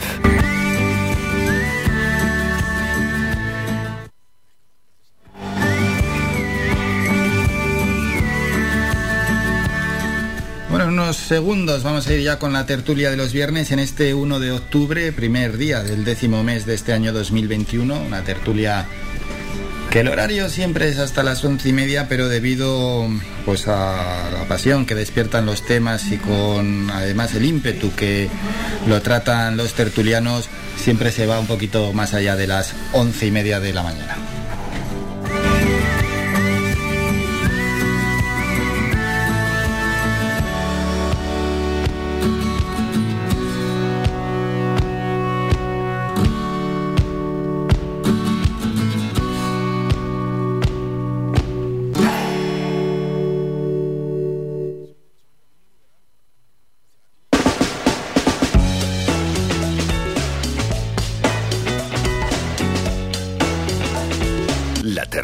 Semanal.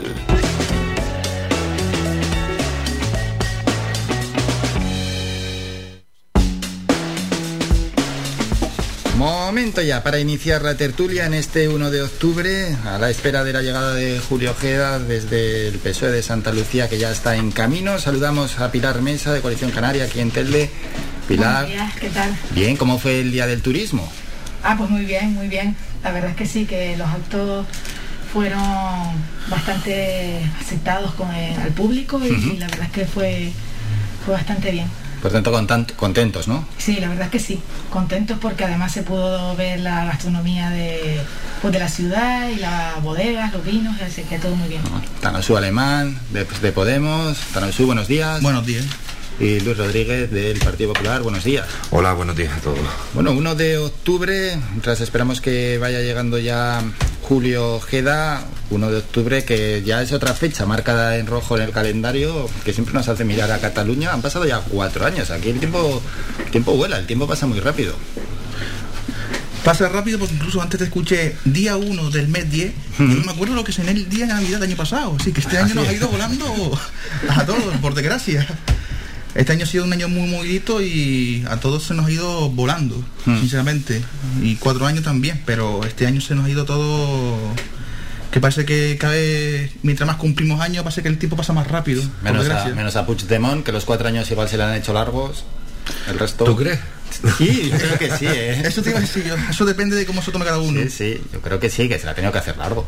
No, o sea, se- se- lo largo que se le tuvo que haber hecho, creo yo, es el camino en el portabulto del coche cuando salió corriendo de, de Barcelona. El resto no creo que se le haya hecho muy largo. No, No. no, de- él está, yo creo que encantado de haberse conocido, intentando Ah, ser sí. una estrella mediática. Y, y bueno, eh, no creo que haya, no creo que se le está haciendo largo, además está viviendo muy bien en su casita en Waterloo. y bueno, eh, intentando dejar a nuestro país a la altura del betún, cuando los distintos estados ya le han dejado claras algunas cuestiones. Cuestiones son, eh, una cosa son los temas judiciales y otra cosa son haber hecho un referéndum ilegal y sin y sin cobertura legal de ningún tipo. Ya se lo han dejado claro que esto es un Estado social y democrático de derecho y ellos han cometido un acto ilegal. E ilegal.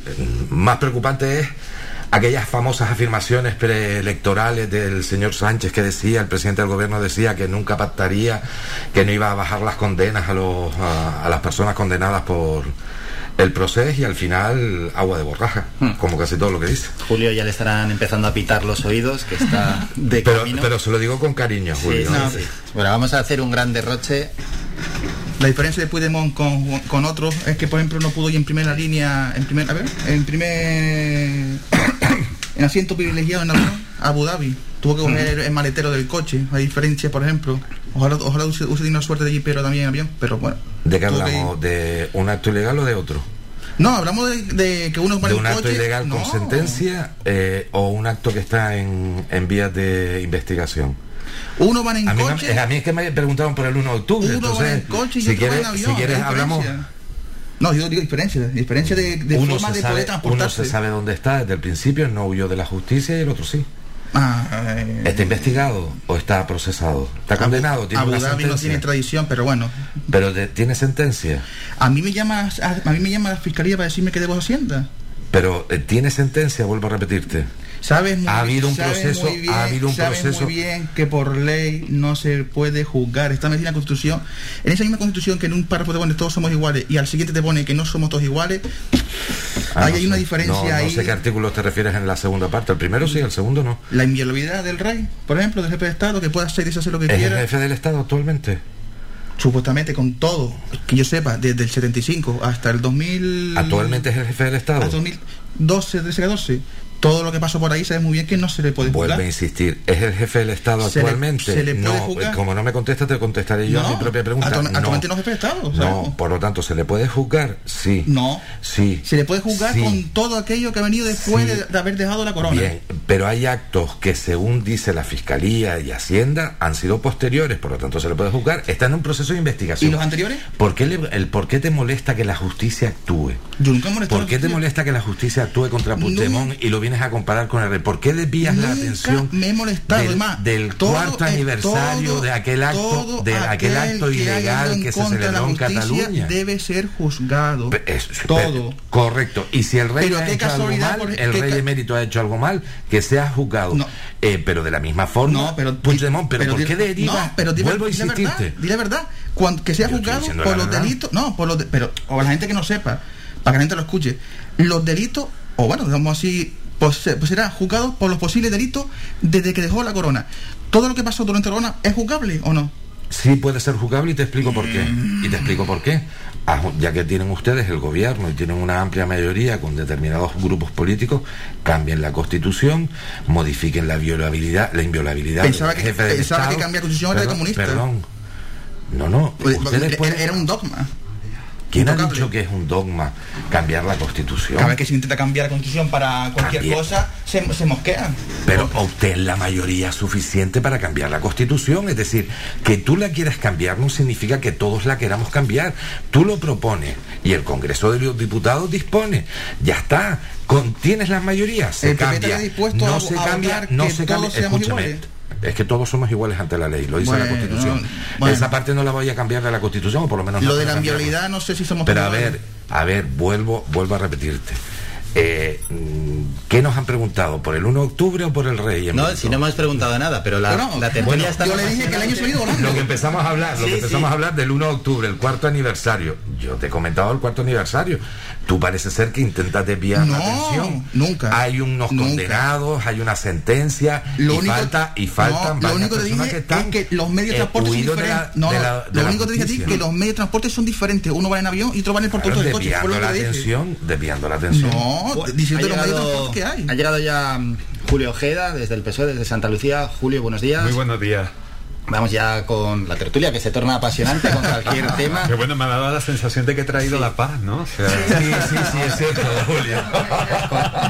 Claro, pero todo ha sido por tu retraso que había generado este Disculpa, torbellino. disculpa por Ah, entonces retraso, eres culpable. Sí, También es verdad, según cómo Bueno, se vamos con ello. Lo del derroche ha sido encender las cuatro luces para que se vea más o menos equiparable. Otro máximo histórico, por cierto. Es mejor no mirar cómo estaba la luz a 1 de septiembre y cómo está ahora. Es que ya no hay que echar ni la vista para atrás un año, ¿no? Cómo estaba hace 30 días. Vamos con más puntos, ¿no? Dentro de la tertulia, ya que la semana pasada pues no estuvieron tanto Julio ni Pilar. Hay que hablar, por supuesto, del volcán, de lo que está sucediendo en La Palma, que ellos mismos también puedan dar su punto de vista, ¿no? Y lógicamente el resto de tertulianos de los últimos acontecimientos allí y de las medidas tomadas en relación al volcán. Julio. Bueno, eh, ahora hemos sabido esta mañana que parece que se ha abierto una nueva boca eruptiva a 400 metros de, de donde se encuentra eh, la, la- actual salida. Y esto, bueno, eh, eh, nos viene a demostrar de que estamos frente a un fenómeno natural que aparte de venirnos a recordar lo pequeñitos que somos cuando la naturaleza dice aquí estoy, pues eh, nosotros que pensamos que somos infalibles y que y que y que todo podemos como como eh, seres humanos pues nos viene a enseñar que, que justamente no, no tenemos nada que hacer cuando cuando ella mm, saca su, su rostro más feo ¿no? yo eh, desde luego mm, lo primero mm, es mostrar siempre la, todo, todo el apoyo toda la solidaridad al, al pueblo al pueblo palmero eh, sobre todo porque eh, son muchísimas las personas que lo han perdido todo eh, conservan lo más importante que es evidentemente la vida, pero sí es verdad que han quedado sepultadas bajo toneladas de, de lava a mil, a mil grados de, temperatura, pues creo que hay muchos sueños, muchos proyectos, muchas ilusiones, mucho pasado de centenares de personas, de palmeros y palmeras que, que, este volcán de alguna manera les ha, les ha truncado eh, la vida, ¿no? Y, bueno, yo creo que con respecto a cómo, a cómo se, eh, cómo se está actuando, todavía nos encontramos frente a una situación de emergencia. Y yo creo que aquí mm, yo quiero poner en valor dos cuestiones. Primero, eh, la ejemplaridad con la que las, eh, las personas afectadas están llevando esta situación. A mí me parece, veo testimonios y, y además tengo amigos palmeros y amigas palmeras. Recuerdo incluso pues en, en esos primeros días, ¿no? Que prácticamente en directo tenía noticias de, de- de cómo iban sus casas y, y me iban contando cómo lo perdían todo, ¿no? Y con la entereza con el que con la, con la que lo hacían, ¿no? Creo que los palmeros y las palmeras nos están dando toda una lección eh, en cómo afrontar este tipo de, de- cuestiones que son eh, eh, tan feas y tan letales, ¿no? Para, para, para tantas para tantas personas. Pero y también me gustaría poner en valor otra cuestión que yo creo que es la unidad con que todas las administraciones han buscado soluciones. Creo que mm, hasta el momento se, se ha sabido mantener al margen el tema ideológico. Eh, a mí, eh, pues me llena de satisfacción el ver en ruedas de prensa donde diferentes administraciones con, eh, con representantes políticos de diferentes siglas están caminando juntos porque yo creo que es el momento en el que evidentemente tiene que estar por encima de todo el sentido humano más que más que el ideológico está claro Pilar Pues esto ha sido la verdad que una gran sorpresa para todos y, y desde aquí también quiero sumarme a esa solidaridad con todos los palmeros y las palmeras. La verdad que, que no creo que todo nos está pasando, que, que tenemos la palma en nuestra cabeza diariamente. Yo de hecho yo llego a mi casa y lo primero que pongo es la tele para saber si hay algo nuevo, algo que saber, porque porque la verdad que estamos todos deseando que se pare ese dichoso volcán. Eh, la verdad es que lo que, como comentaba Julio, la, la entereza con la que lo llevan los palmeros y las palmeras ha sido increíble, pero es verdad que ellos se caracterizan por eso. Y, y sobre todo también la ejemplaridad que está haciendo, que está teniendo todo, todo el archipiélago canario, todos están ayudando y todo el mundo está pensando en cosas que cómo ayudar, eso también me enorgullece como canaria.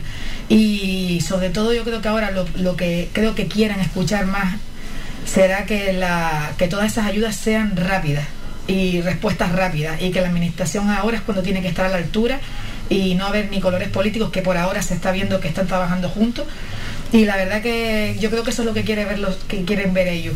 Si, que sean soluciones rápidas, a corto plazo y que no haya protocolos que sean difíciles para ellos para solicitar ese tipo de ayuda, sino que sea darle las facilidades y que por lo menos vean que a corto plazo van a tener unas ayudas, pero que a largo plazo también van a, van a tenerlas y poder tener todos una vivienda digna. Sobre todo que, que se vean ahora mismo con esa tranquilidad. Mm, Tanasú y Luis, este asunto lo abordamos la semana pasada, pero bueno, ha habido cambio en los acontecimientos al menos.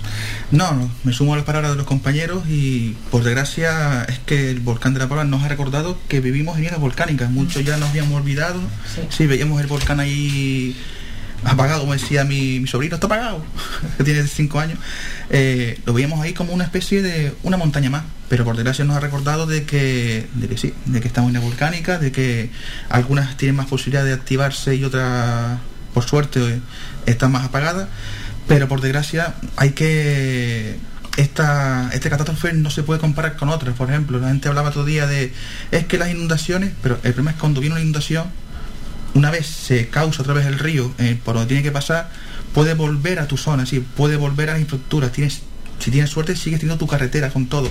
Esto ha barrido con todo, esto ha barrido con las casas, con los colegios. Con... Ahí había una imagen el otro día de que una casa estaba en medio y toda la lava alrededor y al menos se salvó. Digo, no, ese tampoco se ha salvado.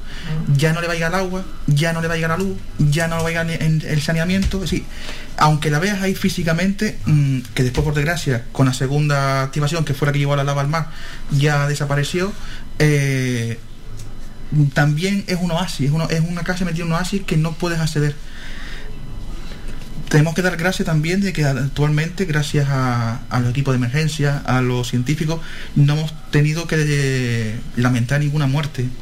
Por suerte, en el anterior que pasó mm, hubo un fallecimiento porque se acercó demasiado al, volcán y, y, los humos lo, lo intoxicaron y falleció. Pero en esta vez, gracias al equipo de coordinación, de, incluso hasta el equipo de medios de comunicación, porque son reiterativos en plan de no se acerquen, nosotros estamos aquí, nosotros se lo, se lo como decía la compañera Pilar, nosotros muchos estamos acercándonos eh, al volcán de La Palma gracias a, los medios de comunicación que nos están dando desde primera persona cómo está el tema. Y quieras o no, eh, eso facilita que la gente no se acerque curiosamente. Eh, también verdad, hace falta las ayudas que lleguen rápido y que lleguen no solamente para como ahora, que es para comprar la vivienda y muebles de primera necesidad, que ya se está diciendo ya, sino también para el futuro, para el tema de cuando venga ya la reconstrucción de infraestructuras y todo. Y yo creo que sinceramente, eh, aparte de todo eso, cuando todo esto ya empieza a calmarse, hay que empezar a tirar más en el consumismo interno, por lo nuestro.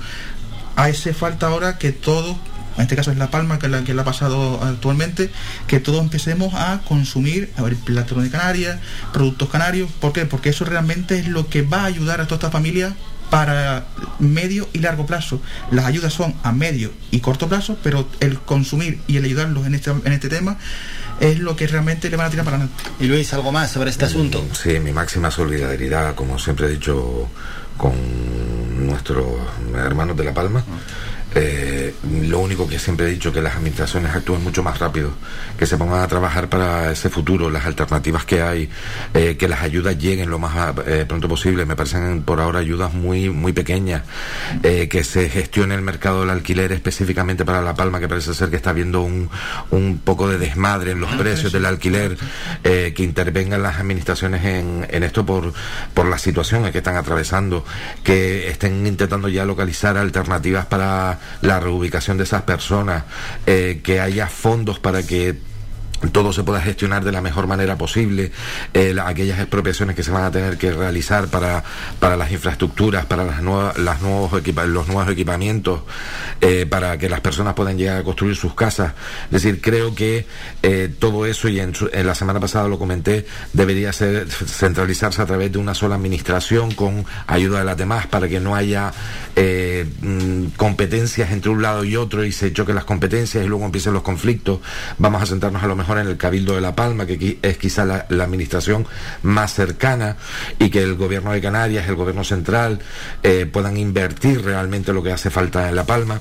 La declaración de zona catastrófica es fundamental para, para esas zonas afectadas y sobre todo eh, ir centralizando las ayudas ahora mismo lo más urgente posible, eh, dar las gracias a todo el mundo que está ayudando a, los palmeros y poner nuestro granito de arena, pero creo que las administraciones ya deben trabajar para, un futuro, aunque no sabemos todavía el, futuro de un volcán porque no lo desconocemos, pero intentar ir buscando alternativas ya para que esto no nos pille el toro dentro de un año, seis meses o, o dos años, no sé cuándo va a terminar esto. Hacemos un descanso, nos vamos a publicidad y regresamos con la tertulia.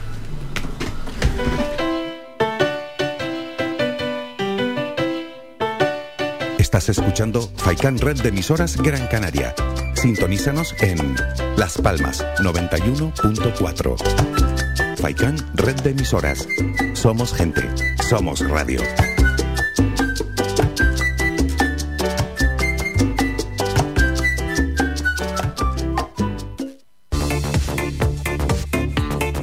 Si vienes a Tejeda o Artenara, busca los mejores productos locales, fruto del esfuerzo de muchas personas que día a día trabajan para mantener sus tradiciones de generación en generación. En Supermercado Udaco Artenara y Panadería de Artenara Abraham Romero puedes encontrar muchos de estos productos, pero además el pan de Artenara, los mejores panes de la cumbre de Gran Canaria. Compruébalo en nuestras tiendas de Artenara y Tejeda o búscanos en Facebook, Twitter o Instagram. Supermercado Udaco Artenara y Panadería de Artenara Abraham Romero.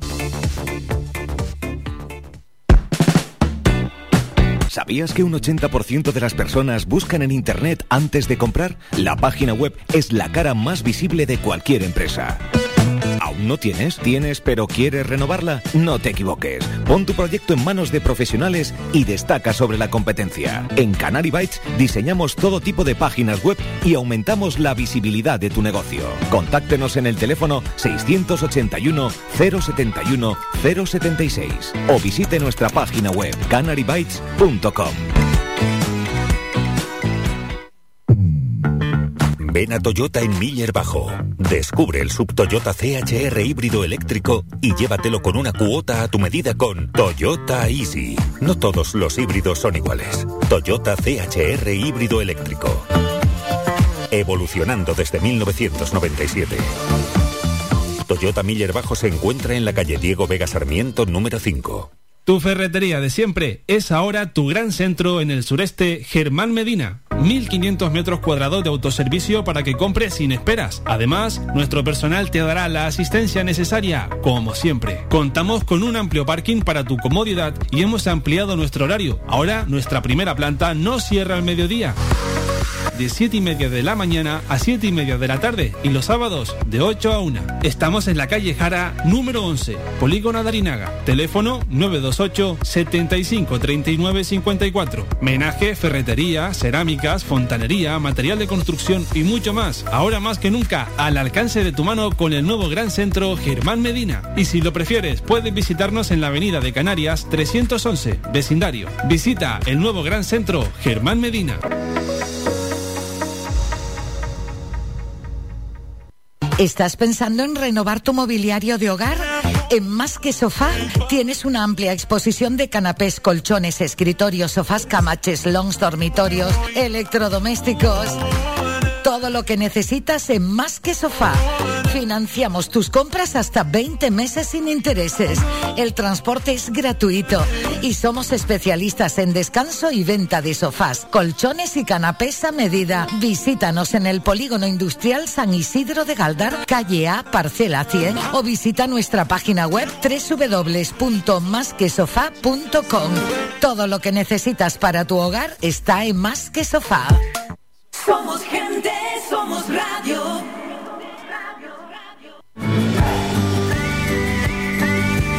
Escuchas Las Mañanas de Faicán con Álvaro Fernández. Continuamos en la tertulia y hacía ya tiempo que no hablábamos de la situación pandémica y es que, bueno, entre otras cosas, pues otros acontecimientos han centrado la atención mediática. Hay varios asuntos que atender. Uno es que el TSJC ha suspendido el acuerdo del gobierno canario de ampliación del cierre de los locales de ocio nocturno que no deja de ser casi algo anecdótico porque solo han echado para atrás una hora, pero bueno, también hay que poner en valor que el, el TSJC le ha echado casi todo abajo al gobierno canario. Un gobierno canario que, por cierto, en el Pleno del Parlamento convalidó este pasado miércoles con los votos a favor del cuatripartito el decreto ley, ¿no? Por el que se establece el régimen jurídico de alerta sanitaria y las medidas para el control y gestión de la pandemia de COVID-19 en las islas. Un texto que fue rechazado además duramente por la oposición y que se va a tramitar ahora como proyecto de ley en la Cámara. No sé si ya esto llega muy tarde, después de año y medio, no lo sé. Y lo que estamos viendo por parte de otras comunidades que están relajando de manera bastante destacada las medidas anti-COVID. Pilar, ¿cómo está la situación pandémica? Bueno, eh, está claro que ya nos estamos adaptando, nos estamos como acostumbrando a que cada vez pues, pues esto va, es una realidad que va mejor pero también nos estamos acostumbrando mucho ya a vivir así y cada vez está claro que la gente se va a relajar porque está cansada de, de todo esto. Pero sí es verdad que con, eh, con, el tema del ocio nocturno y todo esto, está claro que de que el gobierno de España pues quitó el estado de alarma y le pasó las responsabilidades a las comunidades autónomas, pues lo único que ha pasado es que se están echando la pelota unos a otros. Esto hemos llegado a veces a un caos y creo que la, aparte que los jueces pues están un poco para, para no, los jueces no están para gobernar ni para tomar decisiones administrativas. Creo que para eso es, eh, debe estar el Estado. Así que lo que ha pasado pues es algo repetitivo que, está claro que lo que necesitamos es una ley para que todo vaya, todo, que, que, tenga todo, todos los derechos fundamentales, que no se que no estén en contra de eso y que a la vez podamos estar regidos todos, todos por igual, porque parece que a veces un canario pues no tiene no igual que el País Vasco o que si Valencia y como si la pandemia fuera distinta eh, depende de la comunidad autónoma. Vamos con más opiniones. Tanosu Alemán de Podemos. Bueno, recordamos a los oyentes que ya estamos en Gran Canaria en nivel de alerta 1. Sí. Por suerte hemos bajado, menos, menos gracias a Dios, como se la compañera Pilar. Eh, sinceramente, es que yo, sinceramente, el, yo me acuerdo que hace un mes o dos meses estuvimos hablando de que el Tribunal Superior de Justicia le, tiraba abajo al gobierno por poner medidas restrictivas en el ocio nocturno. Ahora que ha hecho lo contrario, que ha ampliado el tema de horario de ocio nocturno, se lo vuelve a tirar. Es que ya no sabe ya uno ni, ni qué esperarse con el tema de, las restricciones. Es que parece que. Es que al final, eh, la mejor medida va a ser la que va a ser Madrid el lunes todo el mundo sin restricciones, sin mascarilla y todo el mundo a la calle y, y, y, cada uno rece a su propio Dios, a su propio Dios. Porque sinceramente es que cuando toma medidas para evitar que una pandemia se extienda, mmm, caes mal y, y, parece que eres malo. Cuando no tomas medidas eh, para evitar ese, ese, esa expansión, parece que, que es lo mejor y que todo el mundo lo quiere. No sé, es que yo sinceramente no no entiendo est est esta dinámica. Luis Rodríguez, desde el Partido Popular. Eh, bueno, vamos a ver. Eh, el problema que está teniendo el gobierno de Canarias, porque no es la primer, el primer auto que le tiran, eh, que emite el, el, Tribunal Superior de Justicia de Canarias y le tira esos decretos que, que va haciendo a trompicones, es algo muy sencillo y lo lleva diciendo el Partido Popular desde hace mucho tiempo. Para poder hacer este tipo de, de, actuaciones por parte de las comunidades autónomas, primero tiene que haber una ley de pandemia de carácter nacional y una reforma de la ley eh, general de salud pública. Y lo, llevan, y lo llevamos diciendo desde hace casi un año. Hay que reformar y cuenta con el apoyo del Partido Popular en el Congreso de los Diputados para hacerlo. El problema está en que el gobierno de Pedro Sánchez no lo hace. Los tribunales, eh, los tribunales superiores de justicia de las distintas comunidades autónomas, lo que están diciendo es que todos esos decretos chocan contra los derechos fundamentales Y los derechos fundamentales, única y exclusivamente, tienen la competencia del Estado, no las comunidades autónomas. Y así lo recoge la propia Constitución y los diferentes estatutos de autonomía no pueden entrar a hacer ninguna valoración en el ámbito de los derechos fundamentales, porque tiene que haber una regulación estatal. ¿Qué es lo que sucede? Ante este tipo de situaciones nos encontramos con diferentes sentencias por diferentes adaptaciones que van haciendo las comunidades autónomas, cuando lo normal es que entre todas las comunidades autónomas hubiera un decreto único para todo el mundo. Mm, aunque esté en el ámbito de las competencias de las comunidades autónomas, yo creo que todos los decretos deberían ser iguales porque todos al final estamos luchando con lo mismo y tenemos las mismas herramientas legales a nuestro alcance. ¿Qué es lo que sucede? Lo que no puede ser es lo que está pasando en la actualidad y como decía Tanausú, es que vamos, ya yo no lo entiendo. Decías algo así como que no sabemos qué hacer ante lo que dicen los tribunales superiores de justicia de las distintas comunidades autónomas y en el caso de Canarias. Pero mira, es que mmm, Tanausú, tu partido gobierna, gobierna el Partido Socialista a nivel nacional, gobierna tu partido aquí en Canarias, gobierna el Partido Socialista, gobierna Nueva Canarias y, y Asociación Socialista como el cuatripartito. Pues mire, tengan en cuenta que todo esto ya vino dicho por la Sala Tercera del Tribunal Supremo, que ojo cuando vayas a tocar los derechos fundamentales, necesitas una autorización previa. Y eso lo ha aprobado los partidos que gobiernan a nivel nacional, que es el tuyo y el, el de Julio, el Partido Socialista y, el, y, y Podemos. Entonces, ante esta situación nos vamos a encontrar siempre, desde que tocamos derechos fundamentales, los tribunales superiores de justicia van a paralizarlo. Parece ser que esta vez es una cuestión de defecto de forma. Vamos a ver cuando emitan el nuevo decreto y subsanen ese defecto de forma, si es así o no, porque no han entrado a valorar el fondo del asunto. Cuando entren a valorar el fondo del asunto, a lo mejor resulta que el gobierno de Canarias lo subsana, pero entra a valorar el fondo del asunto y vuelva a haber el mismo problema con los derechos fundamentales porque los estamos tocando. Entonces, vuelvo a repetir, el Partido Popular lo ha dicho por, en infinidad de ocasiones. Una ley de pandemia de carácter nacional y la reforma de la Ley General de Salud Pública que no se ha hecho ni estamos esperando que se lleve porque el gobierno de PSOE y Podemos no lo quieren llevar al Congreso de los Diputados. Julio Ojeda, desde el PSOE. Bueno, matizo, yo no soy propietario, Luis, de ningún partido político. Pertenezco a un partido político, Sí, pero sí. no soy... Yo he dicho propietario, si no... Mati- dijiste tu partido, digo, no, yo no soy el Al que pertenece, matizo, perdón. matizo. Vale. Nada, un chascarrillo. Sí, sí, sí, sabes, sí. Ya, ya me vas conociendo. Eh, eh, nada, un poco... eh, eh, a mí me gustaría decir que, que- que me sorprende esta, esta decisión del Tribunal Superior de Justicia de Canarias, pero la verdad es que si soy sincero, hace tiempo que me han dejado de sorprender este tipo de, mm, de, de de sentencias, evidentemente respetándola como no puede ser de otra, de otra manera, ¿no? Pero sí creo que supone un, un obstáculo, lo, eh, lo que decía Tanausu antes, o sea, es que cuestiones que eh, las propias sentencias son contradictorias entre sí, hay sentencias que son contradictorias en otros tribunales superiores de justicia de otras comunidades autónomas, el ordenamiento eh, que, existe en el, Estado es el de, las comunidades autónomas y tienen también eh, su- sus competencias, pero eh, yo creo que esto, y es lo que subyace detrás de todo esto, eh, para quienes verdaderamente es un varapalo, es para los empresarios del ocio nocturno que llevaban muchísimo tiempo eh, esperando, de hecho es, el sector económico que, que- se ha incorporado al final ¿no? de, esta, de esta recuperación económica y una hora para el ocio nocturno significa eh, pues mucho, ¿vale? Porque bueno, las cajas varían mucho dependiendo de- del horario en el, en el que se abra. Pero si rascamos un poco más esta noticia, porque nos estamos quedando aquí con el cascarón, con el que eh, el Tribunal de Su- Superior de Justicia de Canarias eh, poco menos que tumba un- una iniciativa del, del gobierno de Canarias y aprovechamos un poco para hacer árbol de, leñ- de- leña del árbol caído, ¿vale? Que, es lo habitual, pero mm, nos quedamos en la cáscara. Es que mm, detrás de, de- de esta sentencia hay una denuncia.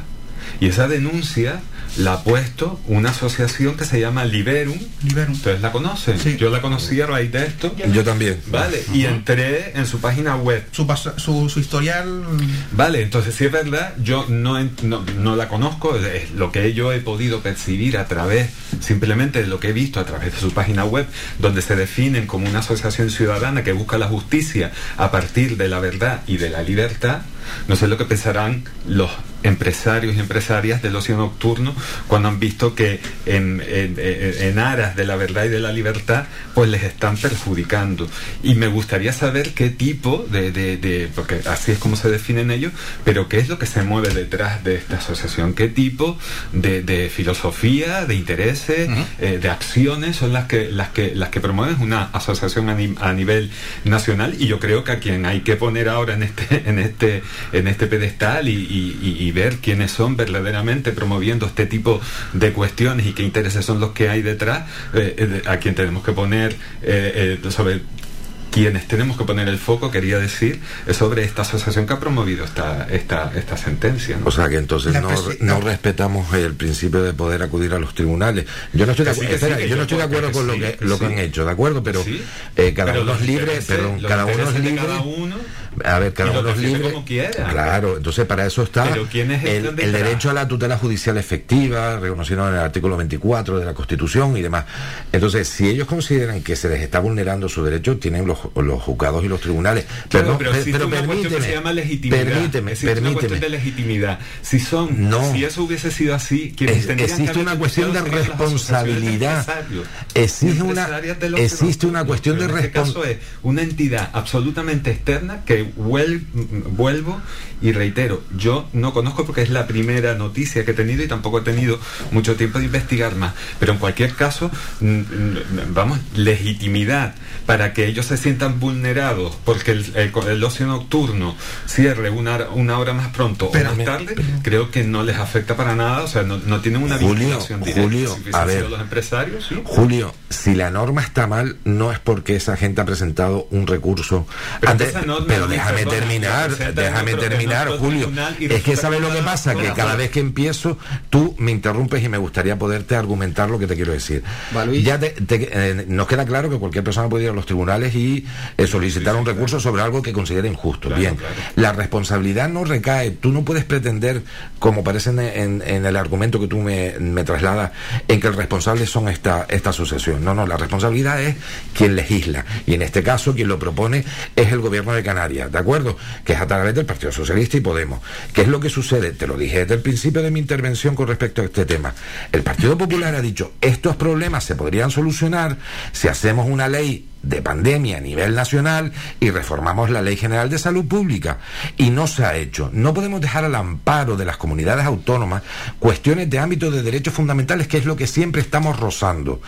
Y vuelvo a repetirte, nosotros porque estamos aquí en Canarias y conocemos más o menos, bueno, que yo muchas veces ya hasta me pierdo de qué niveles y qué niveles tengo que, qué medidas tengo que adoptar y que no, que ya lo comentamos en una ocasión. Exacto. te, lo, iba, te lo iba a recordar. Entonces, pero no sabemos cómo lo que está sucediendo en otras comunidades autónomas, que estoy seguro que está pasando lo mismo, porque si con mi comunidad autónoma me armo un cacao muchas veces, lo que se aprueba, lo que se, se tira en el juzgado, lo que se vuelve a aprobar, lo que se vuelve a tirar en el juzgado, una parte sí, una parte no, vamos, si me tengo que complicar la vida con las otras 16 comunidades autónomas y Ceuta y Melilla, entonces apaga la luz y vámonos. Entonces, te vuelvo a reiterar, la responsabilidad de quien legisla. Y te recuerdo que la Sala Tercera del Tribunal Supremo ya lo ha dejado claro desde el mes de julio de este año. Ojo con los derechos fundamentales y hay que pedir siempre autorización judicial previa, cuestión que la puso el Partido Socialista, eh, fue el que aprobó esa autorización judicial previa. Julio, Pilar, si quieren añadir algo y cambiamos de asunto. Nada, yo simplemente comentar eh, que, que, es curioso que esta misma sentencia, igual presentada por esta misma asociación en otro Tribunal Superior de Justicia de otra comunidad autónoma, pues de repente pues no hubiese salido favorable a esta yo no Lo sé. Bueno, yo, estoy casi seguro porque estamos viendo que hay sentencias contradictorias acá. Pero yo no, y no soy jurista y, por eso te dije de hacer un decreto para todo el mundo por igual. Pero, pero sí es verdad que en este, en este sentido, y sí es una cuestión que debe pesar mucho a la hora de eh, activar según qué tipo de, negocio, de, de denuncia, creo que es la legitimidad es decir, bueno, pues, mm, pues sí, mm, ¿en qué parte eh, son estas personas? Es lo que no me queda claro, ¿en qué parte son afectadas estas personas en sus derechos fundamentales a la hora de que los bares y, la, Pero, Julio, desgraciadamente, a mí no, me lo tienen que explicar. Desgraciadamente los se lo tienen que explicar, se lo tienen que explicar, Luis, ¿ves cómo tú también interrumpes? Mm, eh, se lo tienen que explicar en cualquier caso a eh, los empresarios y empresarias del ocio nocturno que llevaban esperando como agua de mayo que se les abrieran, que pudiesen abrir más tiempo. Y los derechos fundamentales yo no considero, en estos momentos, yo no en ningún momento he sentido que mis derechos fundamentales hayan sido vulnerados. Por lo tanto, este tipo de sentencias a mí no me afectan. Yo no me siento vulnerado en mis derechos fundamentales. Justamente iba a ser lo mismo que, hizo, que dice el compañero Julio. Yo tampoco me siento que sea vulnerado. Pero voy a leer textualmente lo que ha pasado en una entrevista entre el. Voy a decir publicidad, así, no, así también nos, da un poquito de, de money aquí, a la radio. A ver si Esperemos. a veremos no, pero digo, digo, la prensa, para que, le digo el, el, periódico para que vean que no es inventado. Sí, fue una entrevista entre la presidenta de la asociación Liberum con el confidencial. Después de un par de preguntas, y pone, según el grupo de Liberum, hay vínculos entre Bill Gates y la farmacéutica Pfizer. La Moderna pone sueros para reprogramar al cuerpo humano. La vacuna, sí, no solamente es en contra de, de la como decía, como decía Julio, de los derechos fundamentales, es que incluso es antivacuna, anti todo. Aquí ha habido un, el problema es que aquí desde mm, ciertos colectivos, y perdona porque eh, el punto uno de La Palma estábamos todos contentos porque no habían colores políticos y íbamos todos a una, aquí ha habido colores políticos de cierto margen muy a la derecha, eh, que incluso hasta ayer preguntaron a, a, que si se había vacunado y no iba a responder porque podía molestar a ciertos votantes suyos, eh, y vaya discusión que tuvo con, con, con los santos, y este ha pasado, sí, se ha creado colectivo en contra, es que incluso hasta que estamos todos de acuerdo con el tema del estado, el, estado del arma, estamos todos de acuerdo con el tema de quedarnos en casa para evitar expandir esto, y ahora hay denuncias porque se intentó evitar expandir la pandemia. Pero es gracioso, me denuncias que te asignaron en casa para expandir la pandemia, pero dos días antes estuviste criticando el 15M porque había mujeres en las calles reivindicando su derecho, sí. Vaya contra, pero la gente de derecha, es decir, tanto PP tanto vos y todo el que estén por allá de vos, que no creo que haya ningún partido por allá de vos, criticaron que el 15M no se tiene que haber hecho el, el 2020. y después al día siguiente me criticas que estés metido en casa. ¿En qué quedamos? ¿Qué punto medio quedamos? Tan absurdo pasa porque el, gobierno central ha bajado, ha dejado que las comunidades autónomas hagan lo que quieran. Bueno, felicidades, porque Ayuso el lunes va a abrir al mercado a todo el mundo. Vamos a ver si alguien se lo tira en el, en no, el Tribunal Superior de Justicia. No, de Ayuso, venga, anda. En el tribunal. Ah, no, no, no, no, no, no, no, no, no, Bueno, vale. ¿Será que lo está legislando bien? No, no, eso no, ¿no? Mire, miremos, los apellidos, miremos los apellidos que están allí. Ah, apellidos de los jueces. Tú como, el, como, el, como, el, tribunal, como el tribunal de cuenta que el, que el hermano es ah, el hermano de Aznar, y el tribunal de cuenta que fue, que hace, hace, hace, hace, lo que sea con, con las casas que vende a un fondo buitre y no la ah. condenan. Vaya, Vamos a publicidad y regresamos con un nuevo asunto.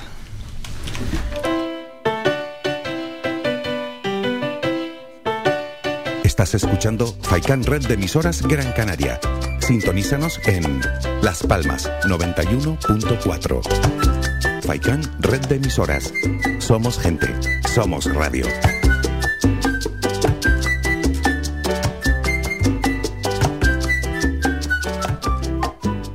Tu ferretería de siempre es ahora tu gran centro en el sureste Germán Medina. 1500 metros cuadrados de autoservicio para que compres sin esperas. Además, nuestro personal te dará la asistencia necesaria, como siempre. Contamos con un amplio parking para tu comodidad y hemos ampliado nuestro horario. Ahora, nuestra primera planta no cierra al mediodía de 7 y media de la mañana a 7 y media de la tarde y los sábados de 8 a 1. Estamos en la calle Jara número 11, Polígono Darinaga. Teléfono 928 75 39 54. Menaje, ferretería, cerámicas, fontanería, material de construcción y mucho más. Ahora más que nunca al alcance de tu mano con el nuevo gran centro Germán Medina. Y si lo prefieres, puedes visitarnos en la avenida de Canarias 311, vecindario. Visita el nuevo gran centro Germán Medina.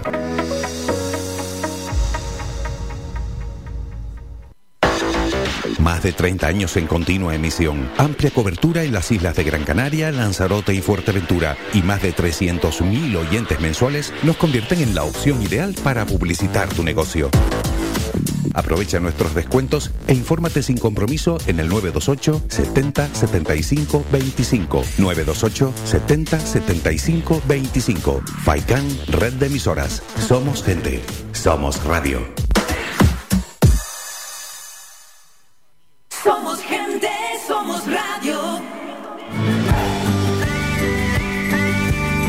Escuchas Las Mañanas de Faicán con Álvaro Fernández.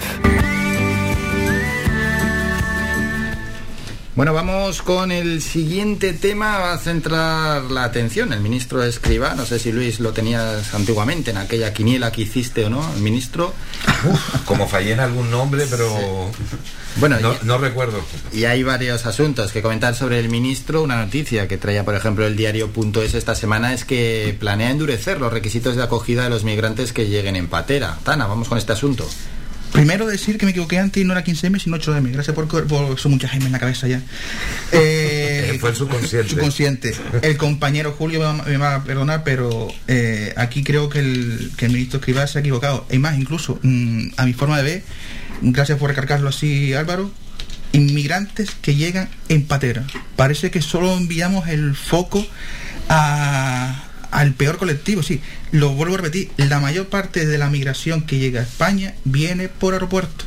El típico la típica persona que, como hacen inmigración en cualquier parte del mundo, llega con un visado de estudiante, un visado de trabajo, X, y después eh, se queda en la zona. Sí, volvemos a enviar el foco otra vez al, al, pobre que llega en patera. Esto no sé si esto tiene alguna correlación con lo que decía semana pasada la, la alcaldesa, que, que parece una suma, sí. La alcaldesa de Mogán de, oye, mándamelos para allá arriba y ahora parece que te lo mando para allá arriba, a en vez de llevarlo al puerto de, Ah, no, de, eso no lo de- dijo de la alcaldesa Mogán. ¿Qué dijo? Eso no lo dijo. ¿Qué dijo? Ella propuso mantener eh, que los migrantes que llegaran de en patera estuvieran en el puerto de Arinaga. Eso es llevar. Una propuesta. Sí, sí, eso no que se lo llevaran.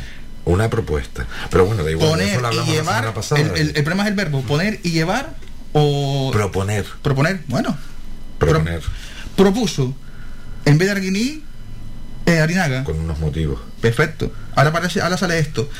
Eh, después dice el tema de, de acogida humanitaria solo, eh, de excluir, perdón, a los hombres eh, sanos de países que tengan eh, extradición. Es decir, que si tienes un país con extradición de España, entonces tu problema no es lógico y no es real. Sí, hay sinceramente cosillas que no, que no entiendo. Más, ya ha habido varias ONG que han dado gracias a que esto solo duró 24 horas, porque después esto va a haber, problemas. Sí, ya pasó anteriormente cuando hubo un cribado de este tipo con otro gobierno, para no decir los colores políticos, y en el que se vieron muchos inmigrantes en las calles pidiendo, en Andalucía sobre todo, para poder seguir su ruta migratoria hacia el norte de Europa. Sí, no solamente hay que mirar eso, hay que mirar también el tema de, oye, ¿qué nos puede pasar si pasa esto?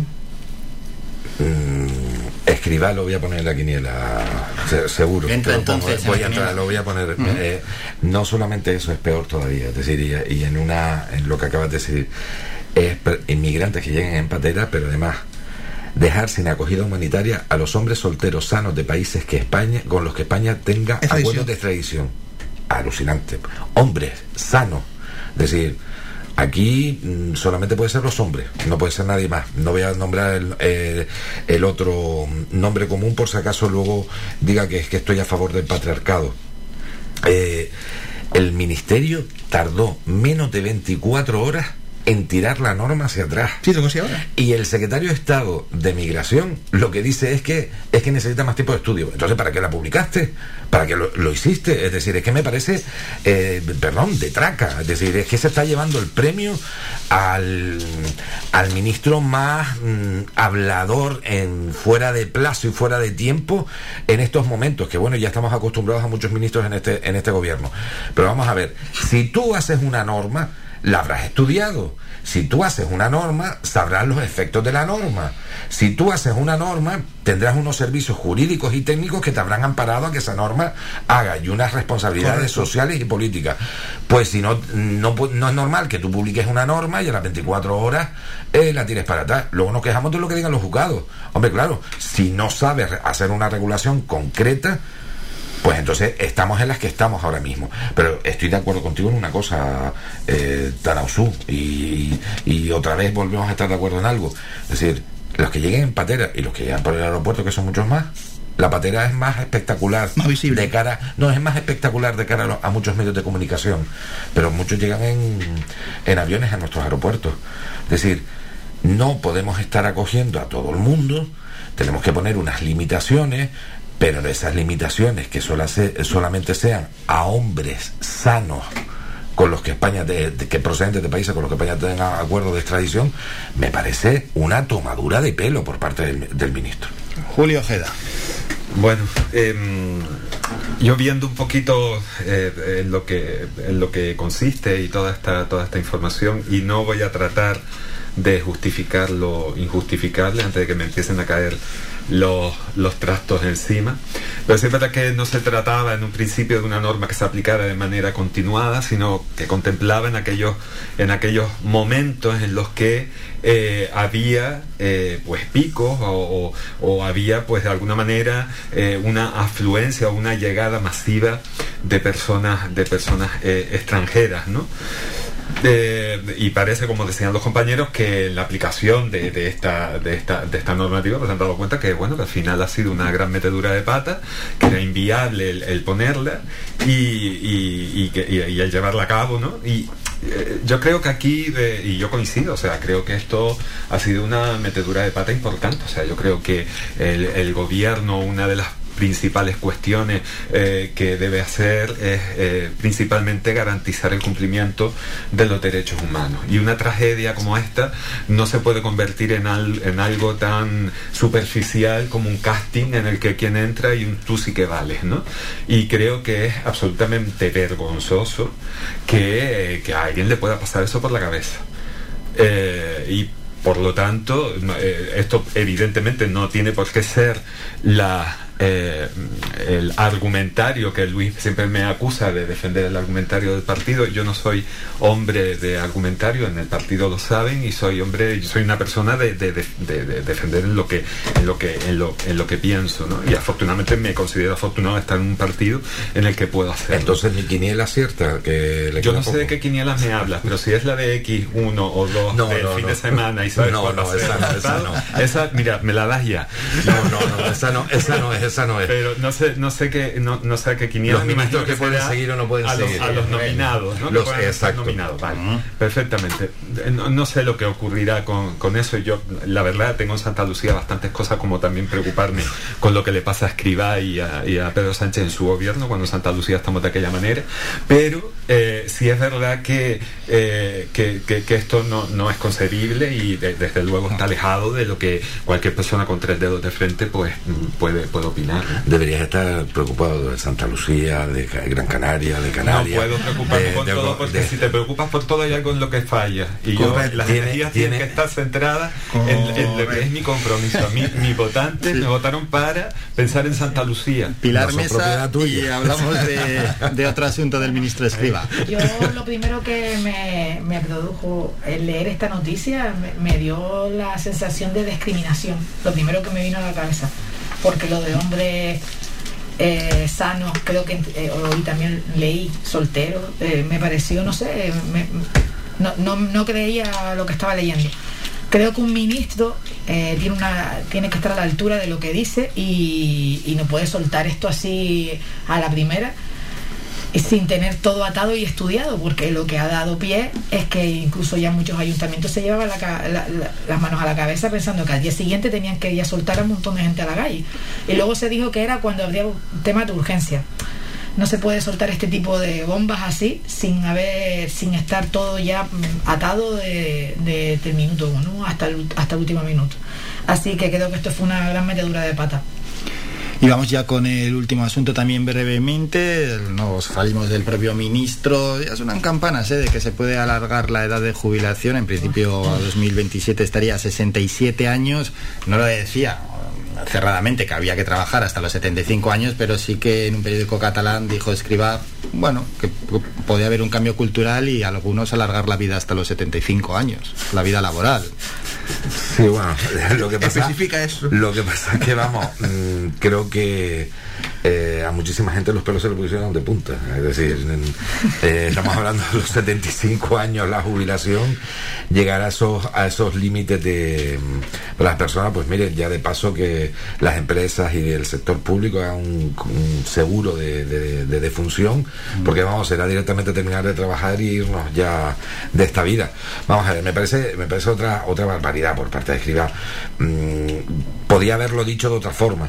Pero sí es verdad que la matización que hace al día siguiente, y en esto no es por ti, Julio, sino porque en su momento lo hablamos que a ti te preocupaba que las matizaciones y las políticas se hicieran con 100 caracteres en un Twitter. Y lo hizo a través del Twitter, lo cual me parece ya irrisorio para un ministro. Y, y- y no me gusta ese tipo de, de comportamiento. Vamos a ver, eh, que el sistema de pensiones en nuestro país eh, está en una situación grave, mm, no nos tiene que alarmar, eh, lo sabemos todos. Hay que buscar soluciones. Bien, este gobierno dice que puede subir eh, eh, las pensiones al índice del IPC. Perfecto, vamos a ver si lo mantenemos. Este gobierno fue el que dijo en, ca- en campaña electoral que iba a bajar la edad de jubilación a los 65 años. No lo ha hecho y ahora resulta que el ministro de Seguridad Social y de inmigración nos dice que bueno hay que cambiar la conciencia que hay que una conciencia cultural para que todo el mundo pueda entender que las empresas es decir el sector privado no el público el privado alargue la edad de la jubilación hasta los 75 años. Y qué pasa con el sector público no porque ellos no es decir hay sectores en el sector público que se jubilan o pasan a una segunda actividad que es como una especie de jubilación encubierta a los 58 años. Y no me parece lógico, ni, ni lícito, ni justo. Es decir, yo creo que si todos somos iguales, deberíamos tener todas las mismas condiciones. Entonces, a mí me sorprende. Y la matización me parece muy bien. Lo que quizá el ministro tenía que haber dicho es, no poner, poner un tope para jubilarte, para poderte jubilar, y el que se quiera seguir prorrogando y se quiera seguir trabajando, que lo haga libremente, por una decisión entre el trabajador y la empresa, o el funcionario y el sector y la administración que trabaja. Pero que lo hubiese dicho de otra forma, y creo que es una metedura de pata hasta el fondo. Julio. Bueno, yo simplemente, ahora sí es verdad que, así como en el otro caso, eh, está estupendo que existan escribas en el mundo para que nosotros podamos tener tantas horas de, de tertulia. Gracias, señor ministro. Eh, pero eh, sí es cierto que en este caso eh, son unas declaraciones que considero, y así lo matizó el, el ministro, que, que se habían sacado del, contexto y creo que, que bueno que tampoco hay que ir mucho más allá. Eh, Luis lo decía la situación es la que es y todos nos tenemos que estar planteando. Es decir y esto pues le va a tocar o al PSOE o le va a tocar al PP o le va a tocar a, mm, Podemos a cualquier eh, grupo político cualquier presidente que tenga que tomar algún tipo de decisión. Y yo estoy seguro que todos estarán de acuerdo conmigo en el- bueno o por lo menos mi percepción que yo comparto y si alguien está de acuerdo conmigo que, que lo diga y si no que calle para siempre pero eh, yo la sensación que tengo que cada vez que me voy acercando a la presunta edad de jubilación resulta que la van retrasando. Entonces, por lo tanto, ya yo he tenido tiempo suficiente, lo diga escriba o no lo digan, para irme concienciando de que yo tendré que ir a trabajar con el taca-taca y con una unidad de lo que sea, insuflándome oxígeno, mi botella de oxígeno, y tal vez nos veamos dentro de 50 años teniendo esta misma tertulia. ¿Se acuerda de cuando hablamos aquellos y todos con las dentaduras metidas dentro de los vasos encima de la mesa? O sea, es que, mm, es que esto es así, ¿no? Y, y sí es verdad que, que- que- que luego hay una cuestión que hay que tener en cuenta. y Yo creo que esto, el, el tema de la seguridad social, el sistema de seguridad social en nuestro país un sistema que se basa en la solidaridad, es decir, eh, las, las generaciones eh, mm, venideras son las que van manteniendo a las, a las, a las actuales, ¿no? Los- a las personas mayores y esas jubilaciones, pero después también hay una parte de responsabilidad y aquí, Luis, mm, lo siento, siento tirarle meroteca, pero mm, es verdad que había una hucha muy importante de fondos para eh, la seguridad social y conviene recordar, tal vez si esos fondos de la seguridad social no se hubiesen tocado en su momento, tal vez, ¿vale?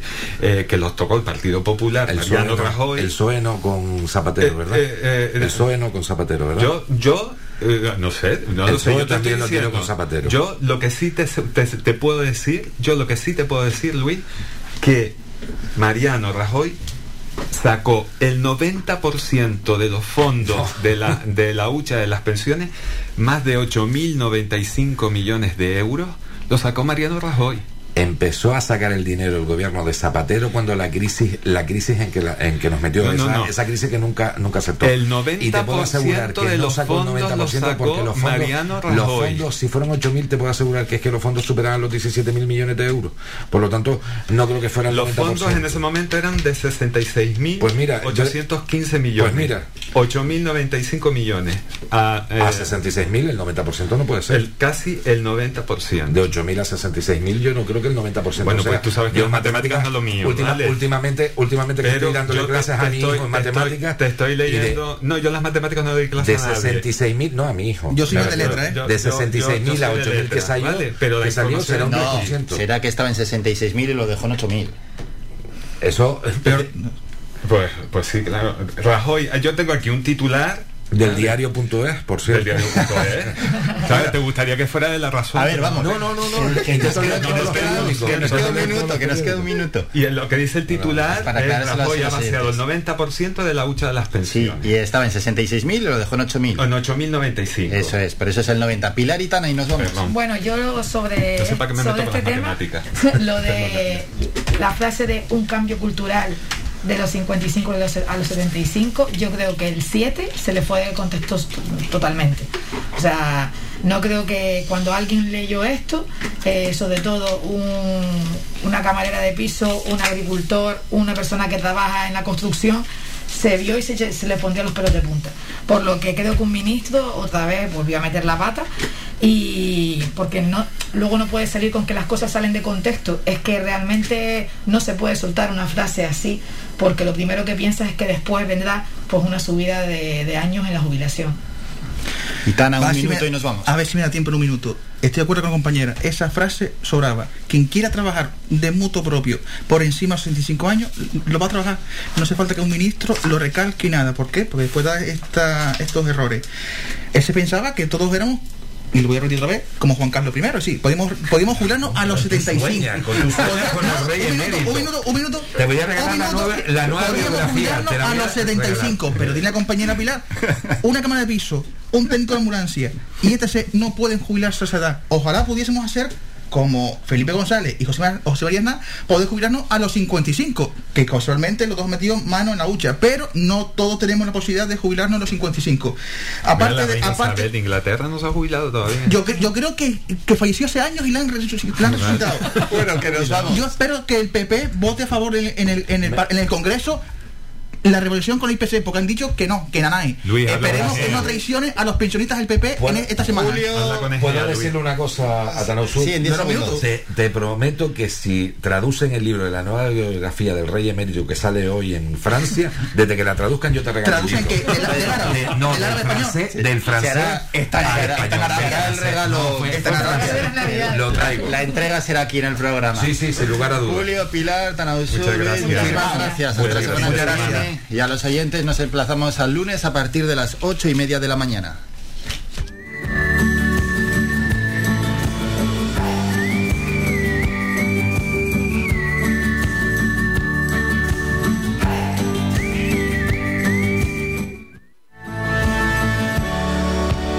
Ha escuchado Las Mañanas de Faicán con Álvaro Fernández. Le esperamos de lunes a viernes de ocho y media a once y media.